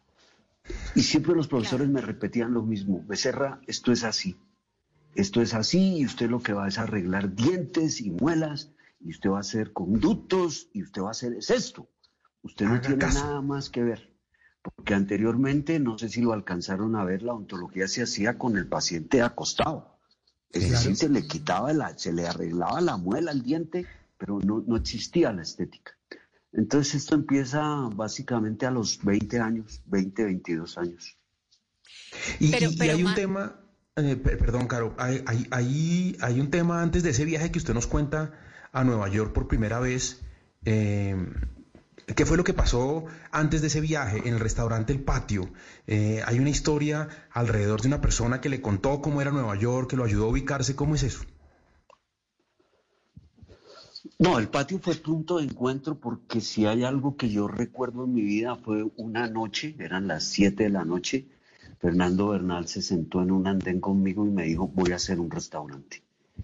Y le dije, hazlo, pero no había con qué, ¿me entiendes? Este restaurante se hizo con dos máquinas de coser de esas, de esa época y una mesa. Y ahí nació el patio. Y posteriormente a ese lugar empezaron a llegar muchas personas y entre esas empezó a frecuentarlo mucho Jaime Garzón. Eh, Jaime iba todos los días al patio. Yo vivía también ahí, pero no era solamente Jaime. Por ahí pasaban los actores, por ahí pasaba Luis Fernando Montoya, Diego Álvarez, porque era el vecindario, eso era un vecindario. Ahí yo vi por primera vez en mi vida un pintor, o por primera vez en mi vida me dijeron, ese tipo es un escritor. Yo no lo podía creer, yo no podía creer que existieran escritores, ¿me entiendes? Y ahí por primera vez veo estos personajes. Ese barrio nunca ha cambiado. Y ahí decido yo irme a Nueva York. Em, es mi primer viaje a Nueva York. Y Jaime se sienta y me dibuja Nueva York en una servilleta que desafortunadamente nunca la guardé. Me dice, mira, Nueva York es esto. Y tienes que ir a estos lugares. Y tienes que visitar esto. Y él me lo pinta y ocho días después parto para Nueva York. ¿Y, y le sirvió la servilleta? Me sirvió. Digo, se la llevó y dijo, ah, sí, tengo que ir a tal parte, ¿sí? O, o la dejó ahí. No, obvio que me sirvió. Ah, Sí, no, fue increíble, fue increíble. Es un momento que recuerdo con mucho, mucho aprecio y wow, increíble, increíble ese momento. Marlon, pero yo quiero indagar un poquitico también por ese Marlon empresario, porque usted, un socio le dice, venga hermano, vamos a montar un, consultorio y se consiguen una unidad y por allá tenían algo en el 20 de julio y el tipo lo deja embalado. ¿Cómo fue esa historia para que usted se meta a hacer esa locura? Porque ser, ser actor es difícil, imagínense montar una cosa de, de odontología más también. No, un amigo que muchos años después me lo encontré en un congreso donde yo estaba como speaker y se acercó y me quedé viéndolo y le dije, gracias a ti estoy acá. Eh, en ese momento no había cómo pagar un arriendo y él me dice, vamos a montar un consultorio en el norte. Pero pues, el norte para uno, pues, eso no existía, ¿me entiendes? Pero él es el que me motiva a hacerlo, lo hacemos y ya cuando nos aprueban el local, este hombre se me echa para atrás. Me dice, yo ya no voy. Y yo he procurado en la vida no ser grosero, pero a él sí le dije una grosería grande. y me pegó, me pegó. Usted es un bobo. ¿Ah? Usted es un bobo, le dijo. No, Sí. le echó la madre con toda. Con toda. ¿Y le metió la mano? Y Sí, sí, sí. Pero me quedé con el local, me quedé con esta unidad. Esto era una unidad de segunda, era una unidad que no tenía guayas. En esa época no existían las unidades eléctricas. Y yo digo, bueno, pues arrendaré el local. Lo arrendaré. Es decir, lo parto en tres y arriendo dos pedazos para poder Bien. pagar el arriendo. Y así lo hago con Fernando casualmente, colocamos una cartulina, se arrienda local y ese local se arrienda. Se arrienda, no han pasado ni siquiera ocho días cuando el local está arrendado y bien arrendado porque se lo arrendé al director de oncología del hospital militar que llega una noche y dice yo le arriendo esto chino y lo arrienda. Y ahí arranco porque ya tenía solucionado el arriendo. Claro. Ya el resto era esperar que entrara alguien. ¿Y se demoraron mucho en llegar los clientes? Iba mi tía mucho a visitarme. Uno no le puede cobrar a las tías. Esa vaina no se puede. A las Siempre, tías no les puede siempre cobrar. las tías están ahí y siempre pues como que revíseme esta muela, mijito. Ay, qué lío. Pero, pero no había lío, no había lío. Les juro que no había lío porque yo ya tenía el arriendo solucionado. Claro. Entonces ya con el arriendo solucionado algo iba a pasar. Entonces ahí pero se en- inicia todo este proceso. Claro, ¿en qué momento ya se vuelve esto casi que industrializado? Porque es que usted, ¿cuántas sedes tiene en el país? Esto se volvió una locura. Eh, ya el odontólogo más famoso del país. ¿En qué momento fue que estalló esto? ¿En qué, en qué año ocurrió No, esto? empieza, empieza a pasar algo importante en Nueva York. En Nueva York mm, empieza a generarse un movimiento frente a la estética. Y, y en ese movimiento frente a la estética yo termino metido y todavía sigo metido. Es decir, la Universidad de Nueva York eh, dice, hey Marlon, ven acá. Eh, tú eres chévere y tú entiendes esto. Y se empieza a generar un movimiento que se vuelve mundial se vuelve mundial. Y al mismo tiempo empiezan a pasar cosas en Colombia y después ya aparece cambio extremo y aparecen todas estas cosas frente a la estética y yo termino ahí también y entonces esto como que se le empieza a dar la importancia real a la estética. De verdad tener dientes bonitos era más importante que cargar un buen reloj, ¿me entiendes? Y la gente lo entiende y cuando yo me doy cuenta esto esto se convierte en un movimiento mundial, en movimiento en Japón, en China, en India, en la tierra entera. Y sucedió. Y hoy que usted es amigo, que es cercano, que se saluda con todo ese montón de actores, escritores, pintores, que cuando usted estaba en Sogamoso pensaba que no existían y cuando usted llegó a Bogotá pensaba que no existían y que eso era intocable. Hoy usted, ¿qué siente que es la clave para triunfar en la vida?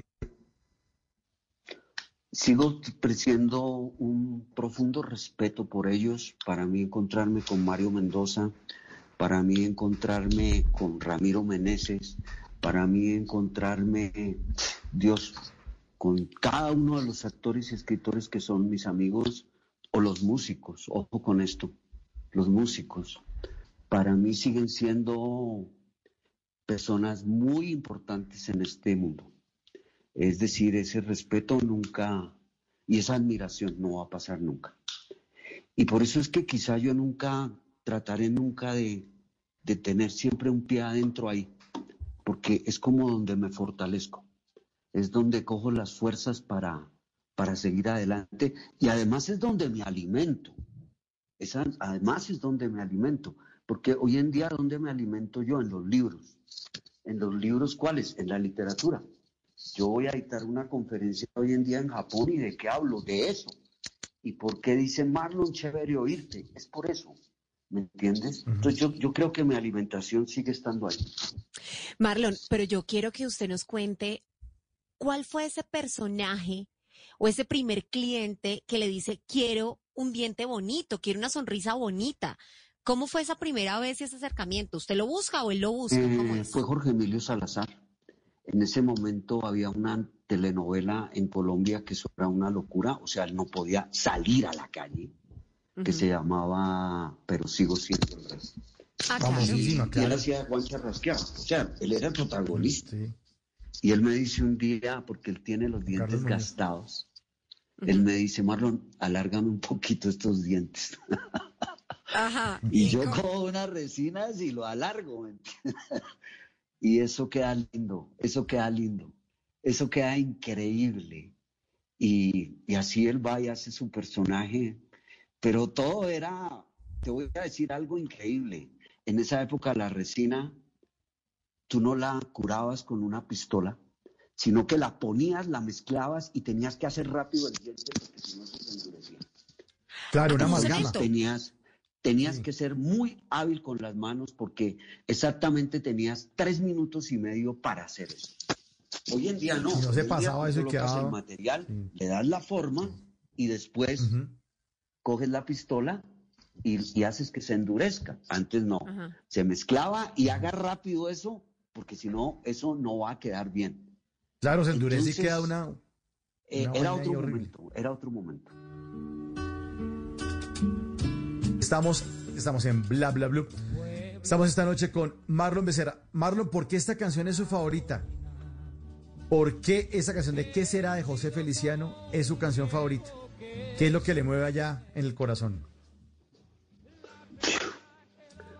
Tengo, yo tengo, yo tengo un poco de líos ahí mentales, pero eh, todos los años eh, la gente que va a mi cumpleaños tiene que cantar esta canción como 30 veces. Se hace el himno. Y, y la vida me regaló amigos cantantes en esta vida. Entonces, soy muy amigo de Andrés Cabas, soy amigo de Carlos Calero, soy amigo de Yuri Buenaventura. Y los que van a mi cumpleaños tienen que cantar esto 30 veces. Pero al mismo tiempo yo lo canto también, porque me recuerda ese momento donde uno no sabía qué, qué iba a pasar con esto. Hoy en día mis hijos a veces me preguntan, "Pa- papá, ¿qué va a pasar? Yo les digo, escuchen esa canción y dejen que todo fluya. ¿Y qué será? ¿Qué será? ¿Qué será de mi vida? Ya veremos. Y dejen que eso fluya, que eso llega pero trabajen con rigor y eso llega. Y entonces esta canción siempre me lleva allá, a ese momento de mi vida donde yo pensaba que iba a ser de, de mi vida, ¿me entiendes? Es que en serio yo no le veía futuro a esto, no le veía ningún futuro, ningún futuro. Y, pero siempre tuve como esa disciplina frente a los libros, al estudio. En el resto fui indisciplinado, pero en los libros no en mi, en mi apariencia física y en eso siempre un poco desordenado, pero en los libros no. Pues aquí tiene tres nuevos amigos, Marlon, de Blue Radio, que lo van a seguir acompañando y que le agradecen que nos haya acompañado usted esta noche acá eh, y que les haya compartido a los oyentes, a nuestros queridos oyentes, esas historias tan bacanas de vida. Le mandamos un abrazo, siempre sonrisas. ¿Y qué será? Pues que aquí tiene eh, unos nuevos fanáticos. Usted que le gusta vivir en ese mundo de los fanáticos, también somos fanáticos suyos. Y siempre sonreímos ante las buenas historias. Un abrazo, Marlon, y feliz resto de noche. No, invítenme cuando quieran, que esto estuvo buenísimo. Hablamos rico. Y fue increíble volverme a conectar con la gente y con el mundo. Increíble, increíble. Un beso Pues así y es. nos vemos pronto. su agradable compañía, mas es mi vida, tengo que marchar. ¿Qué será? ¿Qué será? ¿Qué será? ¿Qué será de mi vida? ¿Qué será? En la noche mi guitarra dulcemente sonará y una niña de mi pueblo llorará. Amor mío, me llevo tu sonrisa, que fue la fuente de mi amor primero. Cuando no lo sé, mas sé tan solo que regresaré. ¿Qué será? ¿Qué será? ¿Qué será?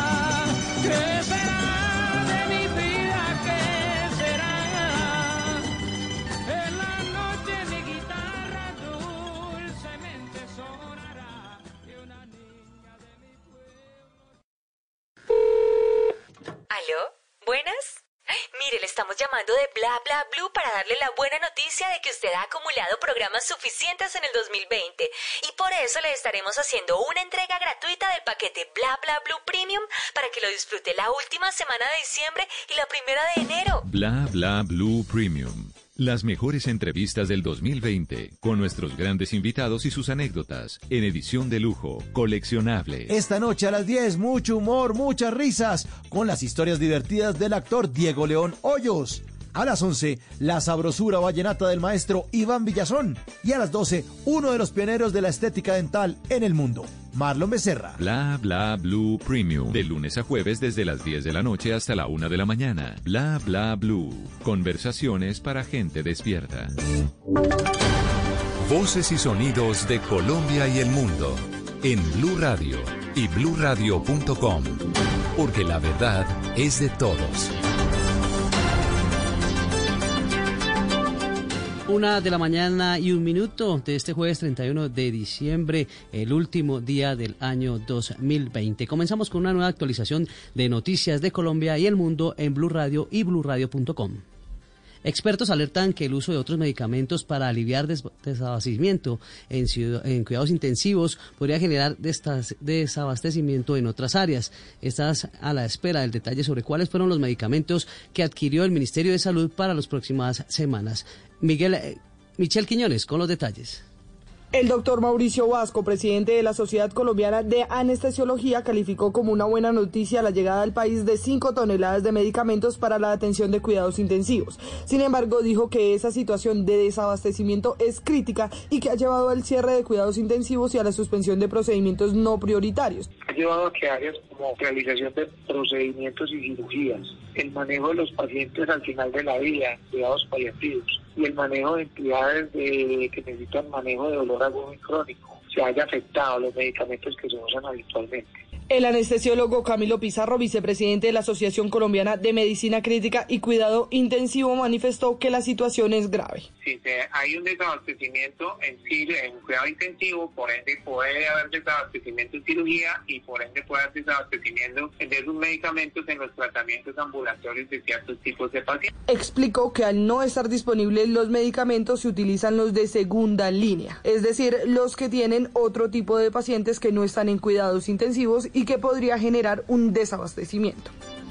Una de la mañana, tres minutos, en medio de una protesta en Cartagena se llevó a cabo el sepelio de un hombre que falleció supuestamente como consecuencia de maltratos propinados por agentes de la policía. Carlos Cataño con la información. La vecindad del barrio República de Venezuela en Cartagena señala que Ángel Enrique Arrieta, de 42 años, murió como consecuencia de los golpes que policías le propinaron en el tórax y en el abdomen cuando se resistió a una requisa en el interior de su residencia. Ángel Arrieta Jr., su hijo, fue testigo presencial de los hechos. Eh, Cuando yo, cuando yo entré, tenían a mi papá en, en el piso dándole patadas y, y golpe en la barriga. Ya después sacaron a mi papá esposado con, y con una cabulla. La versión del familiar también señala que la víctima fue conducida a una estación de policía donde continuó recibiendo contundentes agresiones. Y, lo- y los dos que lo llevaron, este, lo comenzaron, me, me, me, me contó que lo que lo tenían casi sobre un tubo y le, le pegaban con el bolillo aquí, le daban patadas. Tras sufrir mareos, vómitos de sangre y fuertes dolores abdominales, Ángel Arrieta murió. Su sepelio se realizó en medio de una protesta exigiendo justicia. Entre tanto, la policía adelanta investigación contra los tres agentes implicados. Una de la mañana, cuatro minutos, y las terminales de transporte de Medellín registran una disminución del 50% en el flujo de viajeros hacia otras partes del país. Hasta ahora, más de un millón cien mil personas se han movilizado desde la ciudad. Carlos Carmona. Una disminución del 50% en los viajeros respecto a diciembre del 2019 registran las terminales de transporte de Medellín en el sur y en el norte, por donde esta temporada de Navidad han viajado 1.100.000 pasajeros, 630.000 de ellos saliendo y 470.000 llegando. Víctor Piedraíta, subgerente operativo de terminales, explicó que esta disminución era de esperarse debido a la pandemia y las medidas restrictivas. Se está movilizando el 50% del personal que se movilizó en el 2019. Ha sido un año muy complejo para el sector, para las empresas, para los usuarios y para terminales, obviamente. Nosotros lo que le estamos diciendo al usuario es compre el tiquete con anticipación, compre el tiquete vía eh, digital. Los destinos más frecuentados por los viajeros que han llegado en esta temporada de fin de año son Guatapé, El Peñol, Santa Fe de Antioquia, Sopetrán, San Jerónimo, Necoclí, Apartado, Arboletes, Jericó, Jardín, Bogotá y el Eje Cafetero. Noticias contra reloj en Blue Radio. La noticia en desarrollo, Samuel Lerol, considerado como el asesino en serie más sanguinario de la historia de Estados Unidos, murió hoy a los 80 años. La cifra, el 2020 cierra con 1,8 millones de muertos por COVID-19 en el mundo. Quedamos atentos a las autoridades australianas que reforzaron este jueves las medidas de restricción social de cara a las fiestas de Año Nuevo tras reportarse ocho infecciones locales en la ciudad de Melbourne, que llevaba 61 días sin contagios locales tras ser el epicentro de la segunda ola de COVID-19 en el país. La ampliación de estas y otras noticias en blueradio.com y en Twitter Blue Radio Co. Continúen escuchando Blue Música.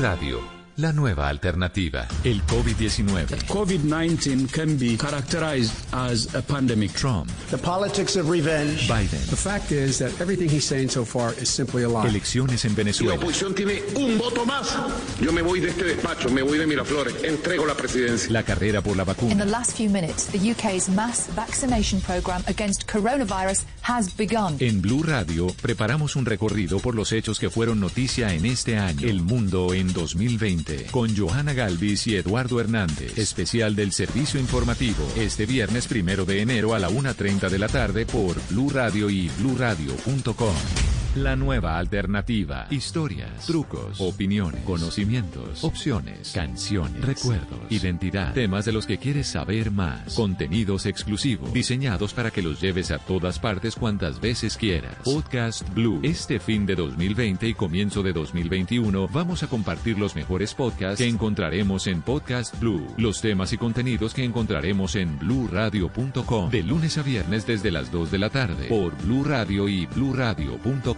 La nueva alternativa. En estas fiestas, sintonicémonos con los aprendizajes que nos deja un año inesperado. Sigamos al aire con actitud positiva, siempre hacia adelante. Compartamos en familia sin diferencias, unidos en la misma mesa, así celebremos a distancia. Juntos, como país, encendamos el amor, el respeto, la inclusión y la participación. Bajemos el volumen a la incertidumbre para escuchar con ilusión los planes que este nuevo año tiene para todos. Llegó Navidad, la época para creer que la alternativa en el 2021 es transmitir lo mejor. Blue Radio. Esta es Blue Radio. En Bogotá, 89.9 FM. En Medellín, 97.9 FM. En Cali, 91.5 FM. En Barranquilla, 100.1 FM. En Cartagena, 1090 AM. En Bucaramanga, 960 AM. En Pereira y el norte del Valle, 89.2 FM. En Tunja, 103.1 FM. En Villavicencio, 96.3 FM. En Armenia, 89.2 FM. En Norte de Santander, 97.7 FM. En Neiva, 103.1 FM. Y en Córdoba, 96.0 FM. También en bluradio.com. En Facebook, Blue Radio Colombia. A través de Twitter en arroba Blue Radio Co. Y en la señal de TDT.